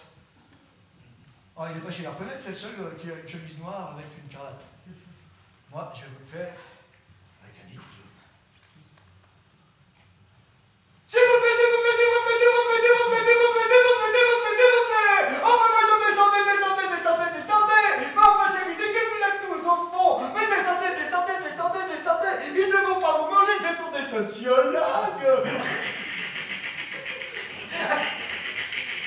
Oh, s'il vous plaît, s'il vous plaît, s'il s'il vous plaît, s'il vous plaît. Oh non, mais dépêchez-vous, s'il vous plaît. Euh, il ne nous reste plus qu'une heure avant de rendre la salle et il nous reste trois tables rondes de 17 intervenants chacun. S'il vous plaît, s'il vous plaît. Nous avons déjà assez sacrifié au quart d'heure chaude-faunier, non à la première. Euh, ah, oh, merci, mesdames, messieurs, mais avant de commencer nos débats, je dois faire une déclaration. Hein, euh, Monsieur le président du conseil régional ne sera pas avec nous cet après-midi, pourtant comme inscrit sur mon plaquette, car il a été retenu dans une réunion très importante. Mais par contre, il me fait vous dire qu'il viendra cinq minutes avant la fin pour tirer la conclusion de vos travaux. La première table ronde porte sur décentralisation et, développement culturel avec une assez belle parité homme-femme, je dois le dire, puisque nous avons l'honneur, l'avantage euh, d'accueillir le président de la caisse d'allocation familiale, accompagné de sa très charmante secrétaire, ainsi que cinq directeurs de centres sociaux, accompagnés de leurs cinq délicieuses animatrices danse.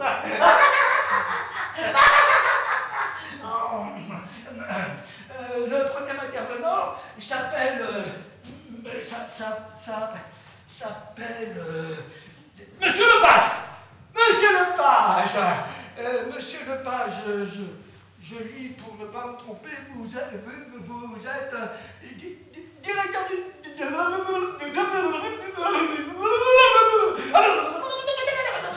France. Euh, et vous allez nous parler de développement culturel pendant 50 minutes.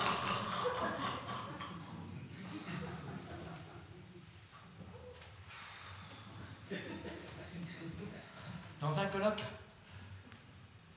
il y a trois choses à savoir. La première, c'est que vous êtes venu assister au colloque pour être d'accord avec celui qui l'organise, le pouvoir qui l'organise et le pouvoir qui donne des subventions. Alors vous évitez ce truc de débutant euh, stupide.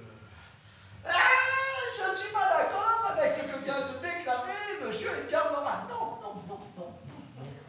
Non, non, vous ne faites pas ça.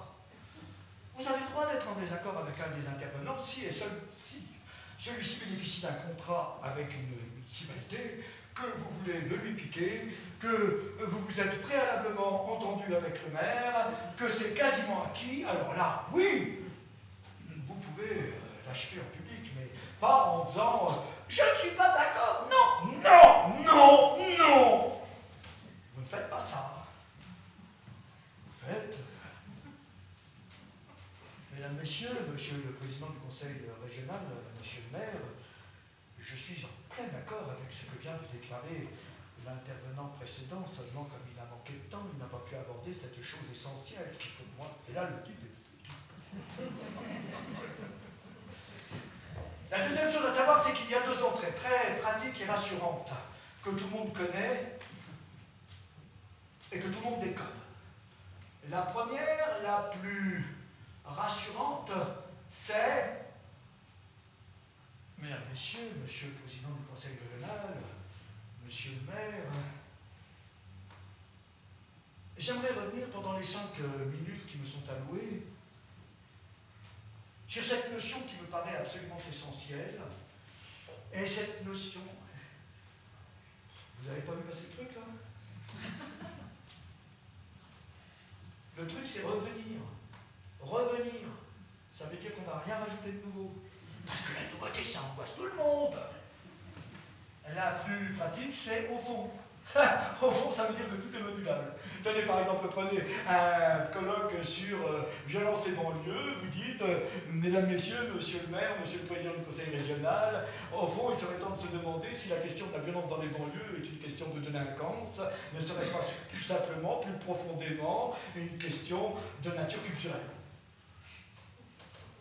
Maintenant, vous prenez exactement le même colloque, violence et banlieue, mais pour le compte du ministère de la Justice ou de l'Intérieur dites, mesdames, messieurs, monsieur le maire, monsieur le président du conseil régional, au fond, il serait temps de se demander si la question de la violence dans les banlieues est une question de nature culturelle. Ne serait-ce pas plutôt une, plus simplement, plus profondément, une question de délinquance?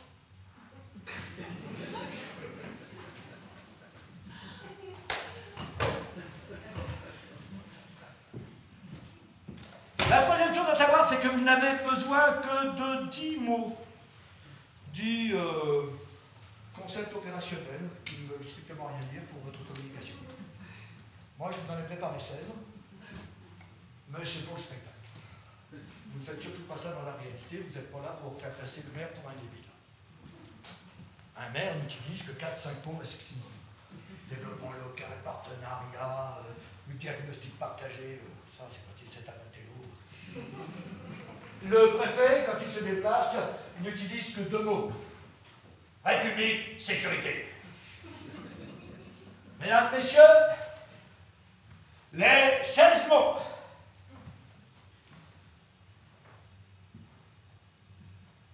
Mesdames, Messieurs, Monsieur le maire, Monsieur le Président du Conseil régional, je souhaiterais, pendant les cinq minutes qui me sont allouées, revenir sur une notion qui me paraît essentielle et qui nous réunit ce soir, alimentant par la même nos débats.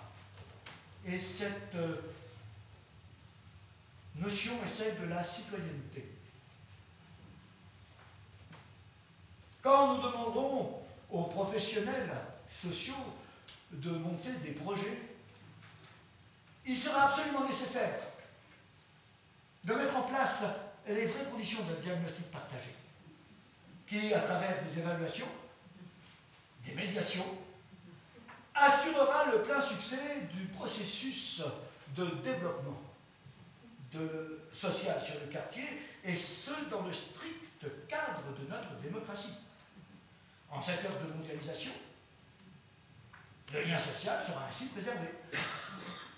Les habitants avec qui nous passerons contrat bénéficieront de fait d'une véritable participation dans le cadre de proximité qui permettra au plan local la constitution de partenariats entre tous les acteurs concernés.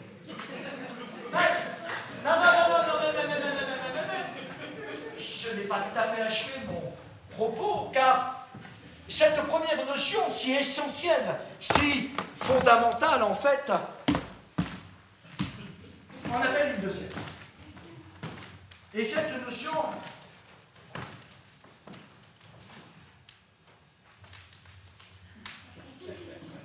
cette deuxième notion est tout aussi fondamentale que la première. Parce qu'elle permet d'apprécier ainsi le long parcours que nous mettrons pour aller jusqu'à une société apaisée, où les gens empêchés euh, pourront venir assister à des spectacles au deuxième étage d'un locaux culturel. Et cette notion est celle de l'acteur. Dans le cadre strict de la proximité, en respectant la citoyenneté, bien évidemment plus forte que les projets que nous mettrons en place, il sera nécessaire d'établir les véritables conditions d'un diagnostic partagé qui, en cette heure de mondialisation, grâce à des participations, affermira le lien social. Au plan local, les partenariats entre les gens avec qui nous passerons contrat permettront aux habitants qui subiront ou abuseront de ces médiations et de ces évaluations, de créer les véritables conditions de succès d'un processus de développement, et ce, pour respecter le cadre démocratique qui nous anime.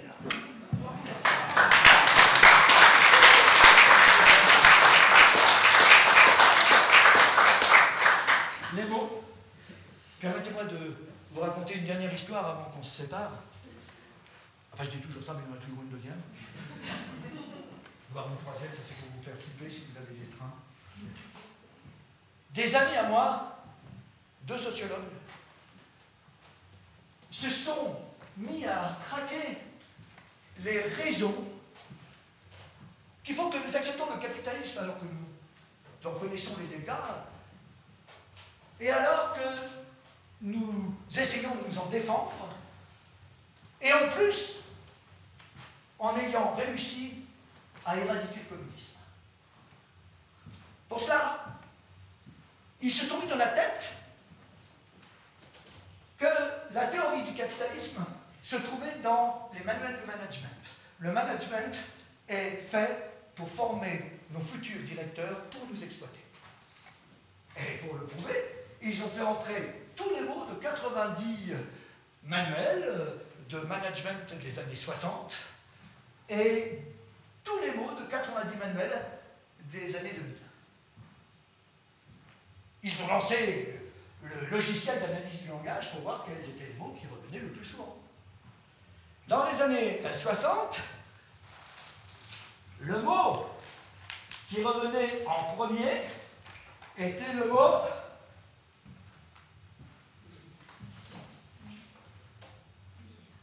hiérarchie.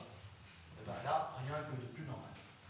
Mais d'après vous, combien de fois le mot hiérarchie revient-il dans les manuels des années 2000 Zéro. Zéro fois.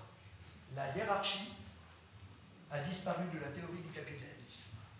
Mais la hiérarchie a disparu de l'entreprise.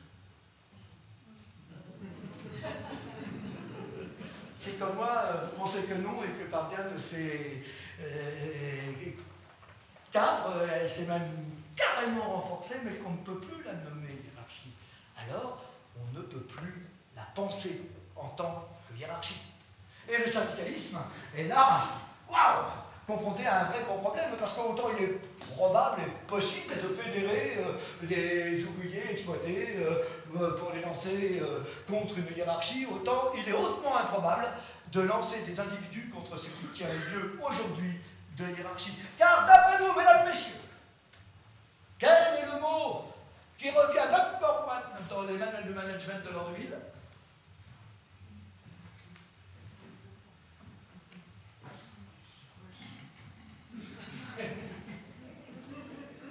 Mesdames, Messieurs, permettez-moi de vous présenter notre ennemi à tous. Si nous ne sommes pas capables de mettre ça à bas, nous sommes foutus. Parce que ce satané mot, si positif par bien de ses aspects, a tellement colonisé nos esprits depuis 20 ans qu'on est incapable de penser en dehors de lui. Nous estimons que nous devons faire des projets. Nous disons que les jeunes doivent faire des projets. Nous pensons que certains d'entre eux ne font pas de projet. Les plus pauvres d'entre nous doivent faire des projets, souvent même leurs allocations sont conditionnées à ces projets. Les plus fragiles d'entre nous doivent avoir des projets. Euh, Dites-moi, petite remarque, il n'y a que les riches à qui on ne demande pas de projet. Nous estimons que nous devons avoir des projets de vie. Parce que, visiblement, vivre ne suffit plus. Nous devons transformer notre vie en processus productif. Parce que ce satané mot transforme tout ce qui touche en produit, en marchandise. C'est-à-dire, par exemple, quand on était travailleur social sur un quartier, dans les années 60, on pouvait faire un travail de longue haleine en partant sur 3, 6, 9, 12 ans. Euh, aujourd'hui, plus possible. Aujourd'hui, on rassemble un groupe de jeunes, on monte un projet, il dure un an, il a un début, on le défend pour obtenir les subventions, on l'estime au, milieu, toujours positivement, sinon plus de subventions. Il n'est pas terminé qu'on pense déjà au prochain projet pour avoir la prochaine subvention, la subvention suivante, et encore la rotation de la marchandise, l'innovation permanente. On nous a volé des mots, on nous a volé des mots, on nous a remplacés par de la verroterie, par euh, de la pacotille, euh, de la camelote. Hein. J'aimerais, par exemple, savoir ce que ça veut dire que le lien social. Et qui détruit le lien social? Sur un quartier de Clermont-Ferrand, par exemple, le patron de Michelin qui vire du jour au lendemain 7000 pères de famille l'année même où son entreprise établit des bénéfices records Ou l'un des fils de ces 7000 pères de famille qui bêtement s'amuse à rayer sur un parking euh, une portière de voiture avec une clé Qui détruit le lien social Et qu'est-ce que c'est que ce lien social qu'il nous faudrait restaurer? Sinon, la restauration de l'ordre au service du capitalisme. Ah, j'aimerais vous dire une dernière chose. Le capitalisme est une saloperie, mais ça vous le savez. C'est non seulement euh, une saloperie à cause du trou de la couche d'ozone, de, des milliards de pauvres dans le monde entier, des millions de pauvres précaires euh, en France, qui est pourtant la cinquième ou sixième ou septième, je ne sais plus trop, euh, puissance économique mondiale, de la violence partout, du pillage éhonté des ressources naturelles des pays du tiers-monde. Non, c'est aussi une saloperie parce que ce satané régime parvient à se faire aimer et désirer par nous alors que nous pensons nous en défendre. Et pour ça, il utilise des astuces de langage qui mettent notre générosité à son service. Quand nous pensons nous battre pour la liberté créatrice, pour le développement culturel, pour la restauration du bien social, nous enrôlons notre générosité au service du capitalisme. Et tout ça, tout ça c'est à cause de vous, mademoiselle Ford. Parce que moi, avant de vous voir, euh, j'étais bien. Ces mots-là ne me faisaient pas de mal. Et puis, euh, vous êtes venu euh, me raconter votre histoire. Vous m'avez raconté ce que vous aviez tenté de mettre en place après Auschwitz et le nazisme. Vous m'avez raconté ce qu'on a fait, ce que vous aviez tenté de mettre en place. Vous m'avez raconté l'histoire du ministère de la Culture et puis, et puis vous êtes morte euh, trois ans après. Alors moi, qu'est-ce que je fais? Qu'est-ce que je fais avec euh, cet héritage-là? Qu'est-ce que je fais avec votre histoire? Qu'est-ce que je fais avec ces petites graines que vous avez semées?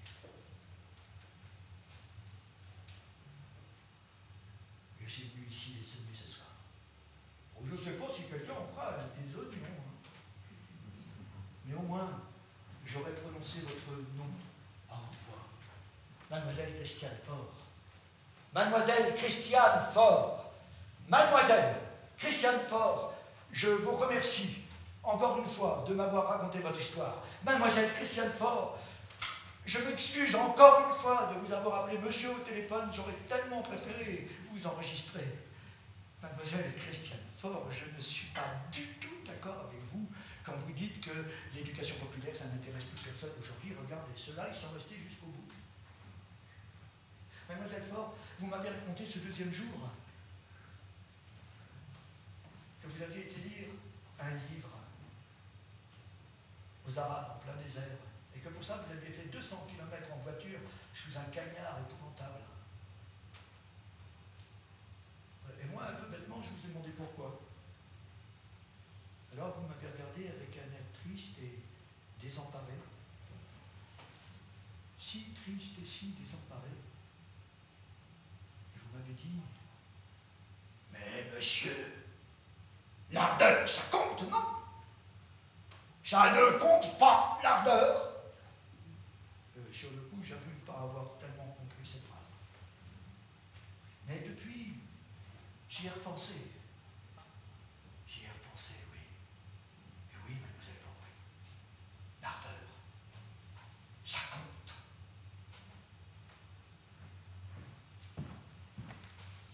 Eh Maintenant que vous êtes sous la terre, vous pourriez m'expliquer pour les oignons? J'ai toujours pas compris cette histoire-là, moi.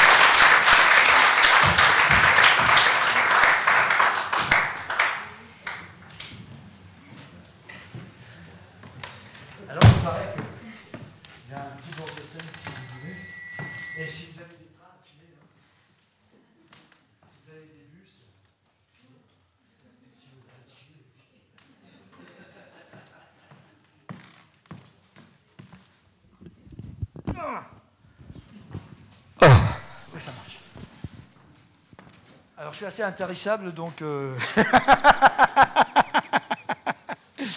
euh, ce travail-là euh, s'inscrit dans un parcours un peu bizarre de la compagnie que j'anime depuis bientôt 15 ans, à savoir la compagnie mise en œuvre en France. Et j'ai rencontré ce texte par un chaudefonnier. Une espèce de zouave que je vais dénoncer immédiatement, qui s'appelle Firmine Belza, qui un jour m'a amené le bouquin euh, dans le cadre euh, du bistrot de l'ABC en me disant Tiens, ça fait dix ans que je t'entends dire ça, maintenant tu le fais ou tu fermes ta gueule. Donc je l'ai fait. Et c'est effectivement ce que disait Marie-Léa, la conférence gesticulée, euh, enfin, gestatrice, ça se dit pas ça. Je ne sais, pas comment on dit, enfin initiale qui a donné ensuite un grand mouvement à travers les coopératives et les ateliers euh, d'éducation populaire, qu'animé entre autres à travers une association comme le Pavé à Rennes ou comme euh, l'Orage à Tours ou l'Engrenage à Grenoble ou Vendebout à Toulouse, des coopératives d'éducation populaire qui sont mises en place, qui ne sont pas très très vaillantes financièrement, parce que c'est quand même très très difficile de faire, faire une formation euh, d'éducation populaire en se faisant financer par les gens qu'on va attaquer. C'est compliqué, quoi. Alors voilà, mais c'est la première, la première euh, conférence gesticulée qu'il a écrite en 2003. Je trouve qu'elle n'a pas beaucoup vieilli ce qui est quand même vachement chiant parce que ça veut dire que ça n'a pas beaucoup bougé. Et quand j'ai rencontré cette, euh, cette conférence gesticulée, j'ai téléphoné par euh, l'intermédiaire de gens qui ont travaillé euh, théâtralement dans l'éducation populaire, comme Robin Renucci, qui est un, un, bon pote à moi. On était au conservatoire ensemble à Paris. Et je lui ai dit Ah, t'as pas l'adresse de Franck Lepage? Il m'a dit Si, si, si, si. Alors il a téléphoné à Franck Lepage parce qu'il ne voulait pas me donner le numéro, parce qu'il ne voulait pas que Franck soit dérangé. Donc c'est lui-même qui a téléphoné. Et en plus, je ne sais même pas si Franck aurait euh, décroché, euh, il faut l'avouer, euh, parce qu'il était assailli de, demandes. Et de demandes, pas de, comédiens, hein, de demandes en général par rapport à l'éducation populaire, aux ateliers qu'il pouvait animer. Je vais remonter sur scène parce que je vois que les têtes se tordent. Voilà. Et donc, euh, Robin l'a appelé, lui a dit que ben voilà, il avait un bon pote qui voulait lui parler. Euh, est-ce qu'il acceptait de me causer? Et Franck a dit oui, bien sûr. Et donc, je lui ai posé la question de savoir s'il il acceptait que je produise ce spectacle. Et il m'a fait Mais qu'est-ce que tu vas foutre là-dedans mais c'est vachement intime ce machin-là. Euh. Alors j'ai dit oui, oui, tout ce qui concerne ton père, parce que dans la conférence gesticulée, il y a beaucoup de rapports avec son père aussi. Euh, je supprime tout ce qui est intime et hein, moi, je, me sers seulement du côté culturel et de ta rencontre avec cette femme magnifique qui s'appelle Mademoiselle Christiane Faure. Et il a accepté. Voilà. Alors depuis, je la traîne.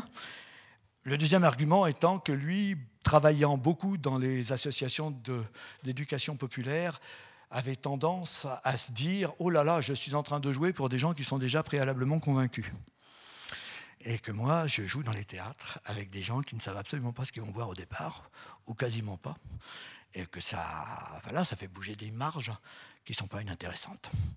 Voilà, ça c'était l'introduction. Maintenant, c'est à vous.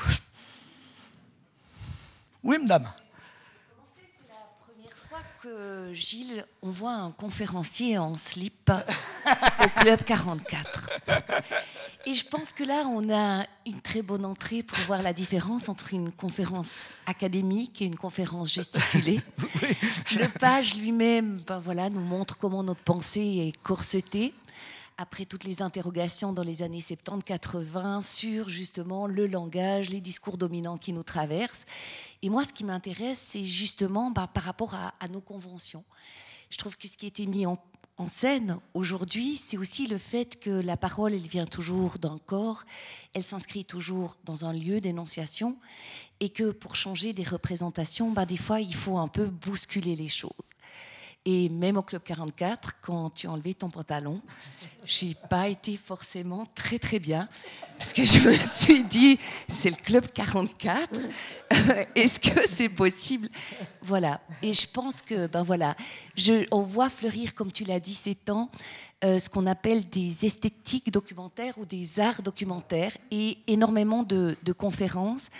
Et je pense que c'est intéressant qu'on se questionne sur ce qui aujourd'hui fait qu'on a envie de mettre en scène les archives, l'histoire, la sociologie, les vérités sociales, et comment finalement on a besoin peut-être de, je vais surtout pas dire de projet, hein, mais de forme. Mais on peut pas éviter. On peut, pas, éviter. Qui donne en tout cas du jeu, euh, je dirais, à nos représentations un peu figées pour revenir sur ce projet, tu vois, j'ai essayé d'appeler ça des désirs. Essaye de remplir un dossier de demande de subvention en parlant de désirs. Ah, c'est génial.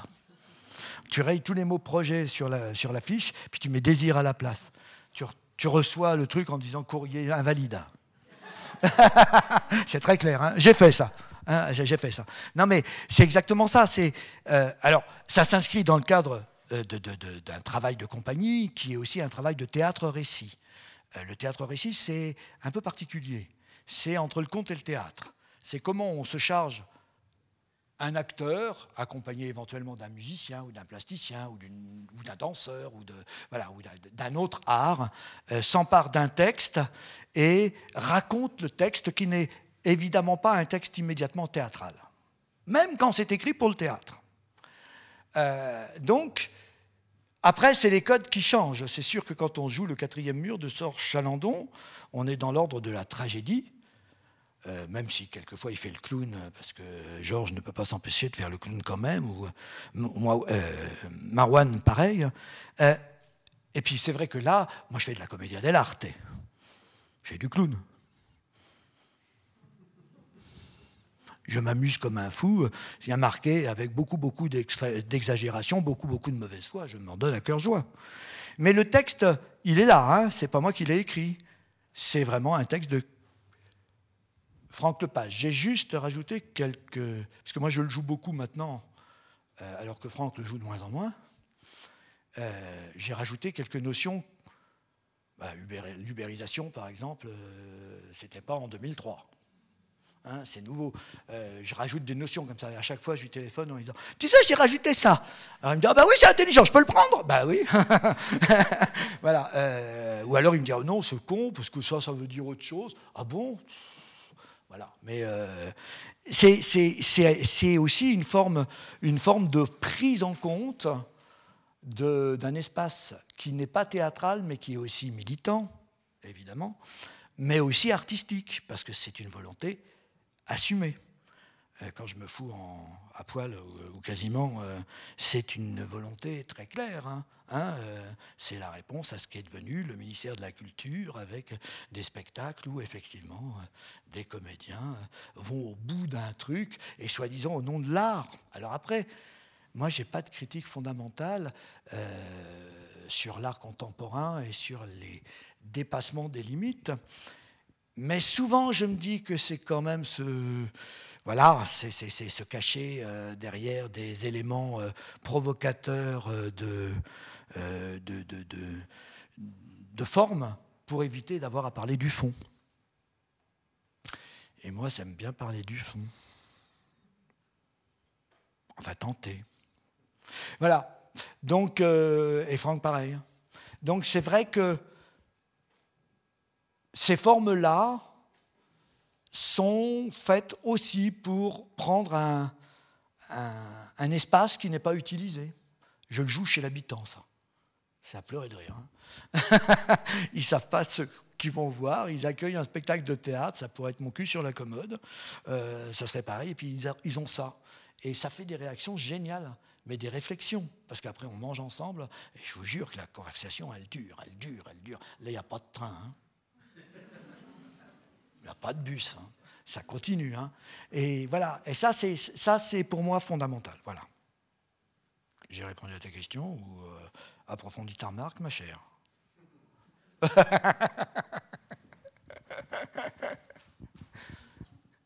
n'est pas obligé. Hein. peut causer à, bâton rompu dans ces histoires-là. Merci beaucoup pour votre présentation. La conférence gesticulée m'apparaît un peu à votre écoute comme euh, un monologue en forme de manifeste.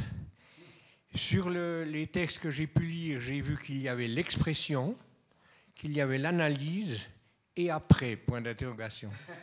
L'arbitrage de ces contradictions, bah c'est tout le travail, c'est tout le travail social qu'un gouvernement devrait faire s'il n'était pas partisan et qu'il, euh, voilà. C'est ça le problème. On en arrive à ça. C'est-à-dire qu'effectivement, on s'attaque aux deux premiers qui sont quand même fondamentaux parce que la liberté d'expression, je préfère l'avoir que de ne pas l'avoir, même si ça n'est que la liberté d'expression. Il y a certains de mes amis euh, syriens ou irakiens qui n'ont pas vraiment cette liberté d'expression et qui me disent, ou alors des Africains euh, du style Sonny Aboutansi, euh, qui me disaient Putain, mais vous êtes fou, vous avez la liberté d'expression, vous avez le droit de vote, vous avez le droit de dire non. C'est peut-être pas beaucoup, mais au moins vous dites non. Nous, on se prend trois balles dans la tronche si on dit non. Ça, c'est une vérité. L'analyse, on peut l'avoir aussi parce que, malgré tout, on est des êtres pensants et on peut essayer de penser une position sociale, une, vie euh, euh, en réflexion et par rapport à une société. Par contre, l'arbitrage, c'est pas nous qui le faisons. Ils sont censés le faire pour nous. Et ils ne le font pas. Ils se torchent avec. Et donc c'est là que c'est le problème, réellement, profondément. L'arbitrage n'est pas fait. Ou alors il est fait exclusivement dans une direction bien précise. Hein, euh, Emmanuel Macron, euh, puisque nous le nommons ainsi, euh, est le président des riches. Et tout ce qu'il a fait est une politique de droite, lui issu d'un gouvernement de gauche. Euh, enfin voilà quoi. L'arbitrage, il l'a fait uniquement à charge. Et on n'a pas moyen de, pour l'instant de résister. Il y en a qui ont essayé, qui se sont un peu cassés les dents. Et comme il est passablement intelligent, le camarade, il arrive à détourner tous les problèmes. Hein. Le grand débat, c'est euh, et c'est ainsi que dans cette région de mon pays, la France, ça a été écrit il y a euh, pas mal, hein. ça fait 15 ans, hein, euh, dans mon pays, la France, dans cette région de mon pays, la France, dans cette ville de la France. Après des débats locaux, du grand débat, on n'entendit plus jamais parler des problèmes des gens. Écho. voilà. Mais ça, c'est évident. c'est compliqué.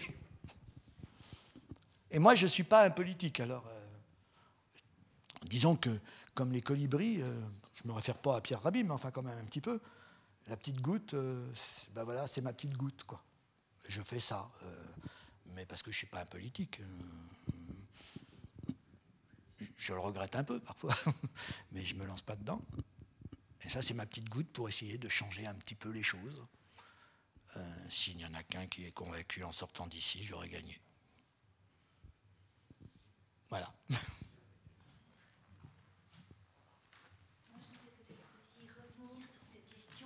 la liberté que tu offres finalement euh, aux spectateurs euh, par la comédia dell'arte, par le fait de jouer le clown, par le fait d'être dans la caricature parfois, tu nous permets d'être, d'être en quelque sorte pas d'accord. Et je pense que, bien évidemment, c'est une forme qui, par rapport à. Déjà, elle est thématisée hein, dans, la pièce de, Lepage, par rapport à, tout un mouvement où on doit être extrêmement policé. Euh, alors, on peut. En plus de ça, il a vu les limites, puisqu'il parle de l'art contemporain et de la provocation pour de la provocation qui serait pas bonne. Alors, en fait, c'est peut-être. J'aimerais juste que tu reviennes sur cette question de la, liberté et de l'interpellation du public pas préparé à cette question. Euh, euh, déjà, il faut dire une chose, c'est que c'est un jeu. On est au théâtre. Donc évidemment, quand on parle art avec Franck Lepage, il adore euh, des tas d'œuvres d'art contemporain. L'homme en marche, les Picasso, euh, les trucs. Ce qu'il déteste, et ce que je partage avec lui, c'est l'utilisation que l'on fait de ça. C'est-à-dire que provoquer pour provoquer n'a aucun intérêt parce que c'est formel et pas au fond. Et donc la liberté qu'il essaye d'avoir dans ce genre de choses, c'est de bousculer, propulser, provoquer, ben bien sûr, comme l'art contemporain, mais dans un autre contexte et dans un autre, un autre rapport, pour créer la liberté de dire Oh, je ne suis pas d'accord. Moi, il y a des choses sur lesquelles je raconte des choses précises dans cette, dans cette euh, euh, conférence. Euh, moi aussi, j'aime bien l'art contemporain. Hein il y a plein de choses que j'aime. où je suis pas. Mais par contre, je comprends ce qu'il veut dire dans la conception. Et puis, surtout, l'utilisation qu'on en fait des deniers publics. Or, en France, alors ce n'est pas le cas effectivement en Suisse, c'est différent, mais en France, la création, elle est surtout, surtout, surtout financée par l'État. Le privé intervient très peu, mais les musées d'art contemporain, les fonds régionaux d'art contemporain, tout ça, c'est financé par l'État. Et souvent, voilà, euh, il y a euh, une espèce de détournement par la forme contre le fond qui est assez insupportable de se dire putain j'ai donné de l'argent pour ça. Pipi par terre. Alors, je m'octroie la liberté de dire ouais, ouais, ouais, ouais, cette liberté-là, euh, je ne suis pas d'accord. Mais après, je me fous à poil, comme ça, je sais que, effectivement, les gens qui sont dans la salle peuvent dire aussi Ah ouais, mais t'es pas libre de faire ça non plus. T'es pas obligé de nous imposer ça. Et c'est ça qui est le, moteur du jeu. Mais c'est exactement comme Guignol quand il tape les flics. Quand il tape Gnafron et qu'il tape le flic, euh, euh, c'est vraiment parce que Guignol, c'est ça. Hein, c'est pas, c'est pas, c'est pas la version Walt Disney. Hein, c'est, euh, c'est méchant. Hein, ben voilà, ben c'était aussi cette liberté-là dans l'art populaire, c'est-à-dire que tout d'un coup, il pouvait taper sur le flic. Et en même temps, ça a amené aussi des interdictions, des fermetures de guignols à Lyon et, et ailleurs. Voilà, c'est c'est cette limite-là que j'essaye d'exploiter, à travers ce spectacle-là, hein. euh, parce que d'autres spectacles, d'autres spectacles qu'on a montés sont euh, purement littéraires et, montés de façon littéraire. Là, je suis en train de travailler, par exemple, je n'ai pas encore commencé réellement, mais je dis que je suis encore en train de travailler. Ah. je veux faire un spectacle d'intervention dans les classes à partir de Primo Levi, euh, si c'était un homme pour apporter et soutenir et continuer à soutenir et apporter ce que c'est que ce témoignage sur la situation concentrationnaire. C'est compliqué, hein C'est compliqué. Surtout, c'est compliqué de le faire à proximité des élèves, quand ils sont là, quoi. Hein parce que ça, ça me paraît, enfin, ça me paraît fondamental, parce que petit à petit, les gens qui sont, qui ont survécu à ces camps disparaissent, euh, l'âge étant. Et que si on oublie ça, ben c'est grave. Et même quand on le rappelle, euh, la droite et l'extrême droite fait des bons fondamentaux partout, partout, partout, partout, partout. Donc c'est important de le faire. Voilà. Mais c'est vrai que pour rentrer dans un lycée en France en disant je vais vous raconter du Primo Levi, c'est pas évident du tout. Et c'est cette liberté-là qu'on veut. Donc voilà. Moi, cette liberté-là me paraît fondamentale dans l'écriture, dans l'adaptation, dans euh, euh, la retransmission, dans, euh, dans l'esthétique surtout, et dans le lieu qu'on va investir. En plus, la, la culture, la culture qui a eu... Parce que je critique beaucoup de Jacques Lang, mais enfin, pour Dieu de bois, j'ai eu mon statut d'intermittent grâce à lui. Hein. Parce qu'en 80, c'est bien lui qui a développé tout ça. Ça existait, mais il l'a mis aux normes, etc. Il nous a beaucoup aidé, le camarade. On lui tape dessus parce qu'il est devenu mégalomane. Mais n'empêche qu'on en a beaucoup profité et que depuis, euh, ça se paupérise. Hein la, culture n'est plus au goût du jour, hein, euh, loin de là.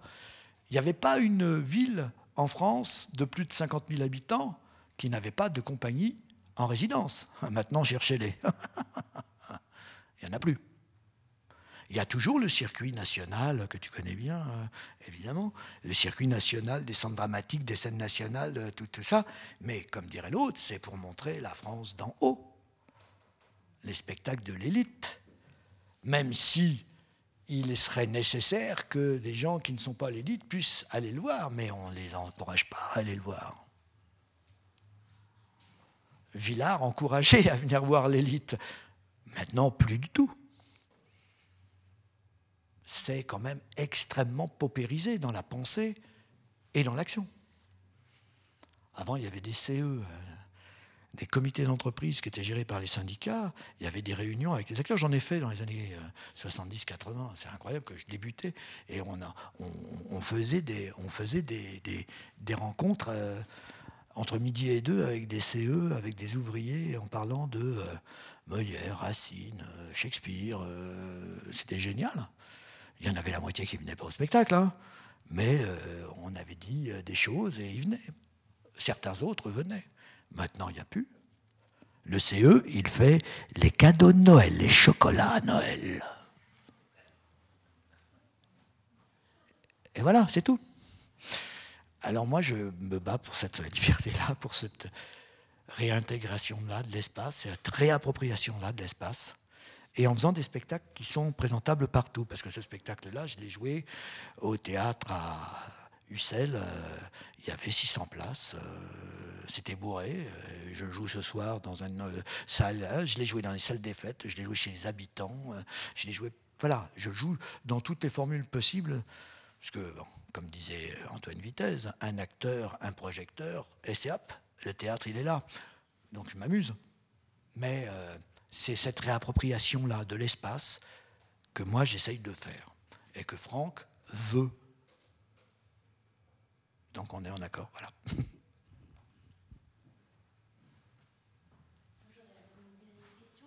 Personne n'a envie de prendre le micro. Euh, T'as pas l'impression quand même qu'il y a un très grand espoir et qu'aujourd'hui on voit que la littérature revient à des choses extrêmement sociales, qu'en art et dans le théâtre on voit la reprise du répertoire et que ben, Agnès Varda dit qu'il y a une prolifération ces temps de ce qu'elle appelle les documenteurs, ce qui n'est pas sans poser, hein, encore une fois, des questions aux historiens sur l'utilisation des archives et je dirais la reconfiguration, mais qui peut être très intéressante quand elle est faite honnêtement, cette reconfiguration, qu'elle est dite, qu'on dit aussi qu'il y a une subjectivité dans la construction du savoir, ce qui est bien montré dans ta conférence gesticulée. On ne peut pas imaginer que tu es en train de faire une absence de, déontologie ou d'éthique ou de, en tournant la réalité de manière idéologique discutable. Mais j'ai l'impression quand même qu'on voit ce retour d'un art engagé euh, aussi dans la, je dirais, la volonté de reposer une dialectique, un regard qui questionne nos réalités non pas d'avoir la prétention d'apporter des réponses dans un engagement peut-être un petit peu primaire, mais véritablement de questionner, re-questionner le, monde, le retour du texte. Et le page avait raison de dire qu'il avait par exemple un peu disparu. Et j'ai l'impression quand même qu'on assiste à autre chose euh, ces dernières années. Moi, je, je suis complètement d'accord, mais je pense que de toute façon, cette, cette analyse-là, elle est de tout temps. Je pense que les artistes continuent à interroger, euh, euh, sans arrêt, sans arrêt. Le problème, c'est pas les artistes. Le problème, c'est le pouvoir. C'est ce qu'on fait, les artistes.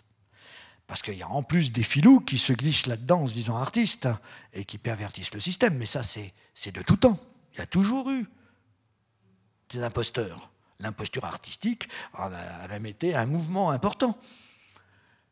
Donc, ça, pour moi, ça n'a pas de... Je trouve qu'effectivement, mais ça n'a pas disparu pour moi. Ce qui est, ce qui est disparu, c'est la, direction politique.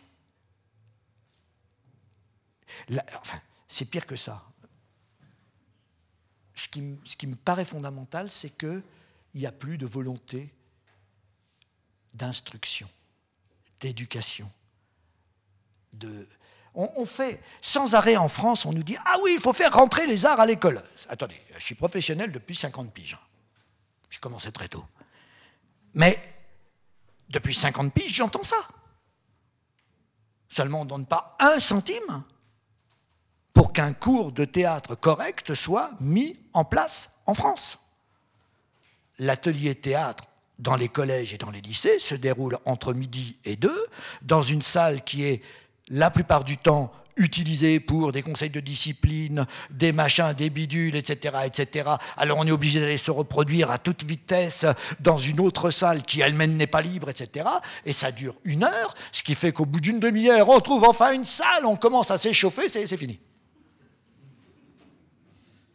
Et on nous dit, c'est ça l'intervention artistique? Excusez-moi.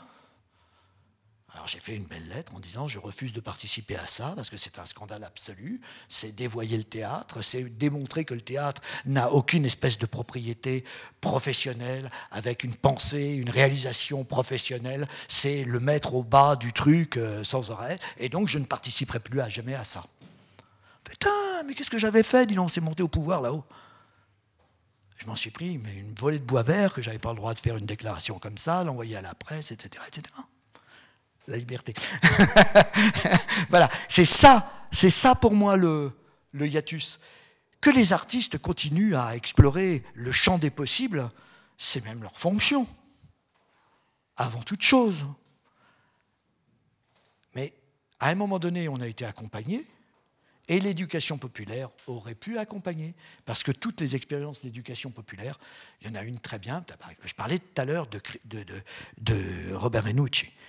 Robin, c'est un type qui a été formé dans le cadre d'une coopérative d'éducation populaire théâtrale menée par René Joanneau euh, en, Savoie euh, euh, tous les étés. Il faisait une grande académie de théâtre avec des metteurs en scène comme Pierre Vial, comme Marcel Bluval, etc., qui venaient animer des trucs où il y avait des comédiens professionnels qui travaillaient avec des amateurs, mais à égalité, sur le plateau et qui se donnait des conseils, alors bon, euh, des conseils euh, euh, artistiques quand on était l'acteur et qu'on animait ce genre d'atelier, ou quand on était participant à ce genre d'atelier, on apportait notre expérience, mais aussi, de l'autre côté, l'échange.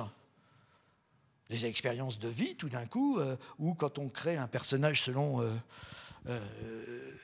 selon Grotowski, il faut aller euh, se mettre dans la peau d'un personnage, euh, chercher euh, la vérité pour créer un personnage. Voilà, bah, bah, eh, bah, on avait des exemples sous les yeux. La femme qui avait deux gosses toute seule et qui ne pouvait pas les élever et qui venait faire du théâtre en amenant ses gamins, qui étaient pris en charge totalement par la coopérative parce que sinon ils n'avaient pas de vacances. quand elle parlait de, de la misère sociale et de la solitude d'une femme euh, dans un foyer monoparental, euh, ben, euh, les filles, les comédiennes professionnelles, elles se nourrissaient comme un... Elles pompaient, hein, c'était les puces. Et il a fait ça, lui en tant qu'élève. Et puis après, il a joué de sa notoriété, puisqu'il a tourné des films, des télés, il a fait du théâtre, il est directeur des Tréteaux de France, et il a créé encore Slaria, qui est une coopérative d'éducation populaire, où tous les étés, il y a 120 stagiaires qui viennent, qui sont professionnels, non professionnels, enseignants, euh, hein, et ils viennent travailler ensemble, et ils sortent tous avec une vraie pensée. Pas formaté. C'est pas un camp d'enrôlement politique. c'est, euh, on se confronte. Vous êtes qui, vous? Ah oui, bah moi je suis ça. Eh ben, bah, allons-y et on, se nourrit les uns les autres. C'est ça l'éducation populaire. C'est ça le, ferment de la société. S'il n'y a plus de solidarité dans cette putain de société euh, capitaliste, c'est pourquoi? C'est parce qu'on ne se connaît plus. Donc on se monte les uns contre les autres et on, nous fait bien monter les uns contre les autres, euh, les, plus pauvres contre, les, moins pauvres contre les plus pauvres, euh, les moins riches contre les plus pauvres, les plus riches contre les moins riches, et ainsi de suite. C'est en permanence. On ne prend plus les expériences, on s'oppose. Et tout le pouvoir est en opposition. Donc c'est ça qui... Le paradoxe, c'est qu'on est dans une société de liberté, de liberté d'expression, de liberté de, de, se confronter avec l'éducation, l'instruction euh, euh, en supérieur, en inférieur, etc. Et qu'on l'utilise à des fins qui ne doivent pas être ces fins-là. Et dans l'art, c'est un peu pareil quand même. Il y a les tenants et les tenus. Les tenants de l'institution et les tenus par les tenants de l'institution. Et ça, c'est euh, waouh, waouh, dur, très très dur. Parce que les tenants ne veulent absolument pas qu'on empiète sur leur précaré, sinon plus de subventions.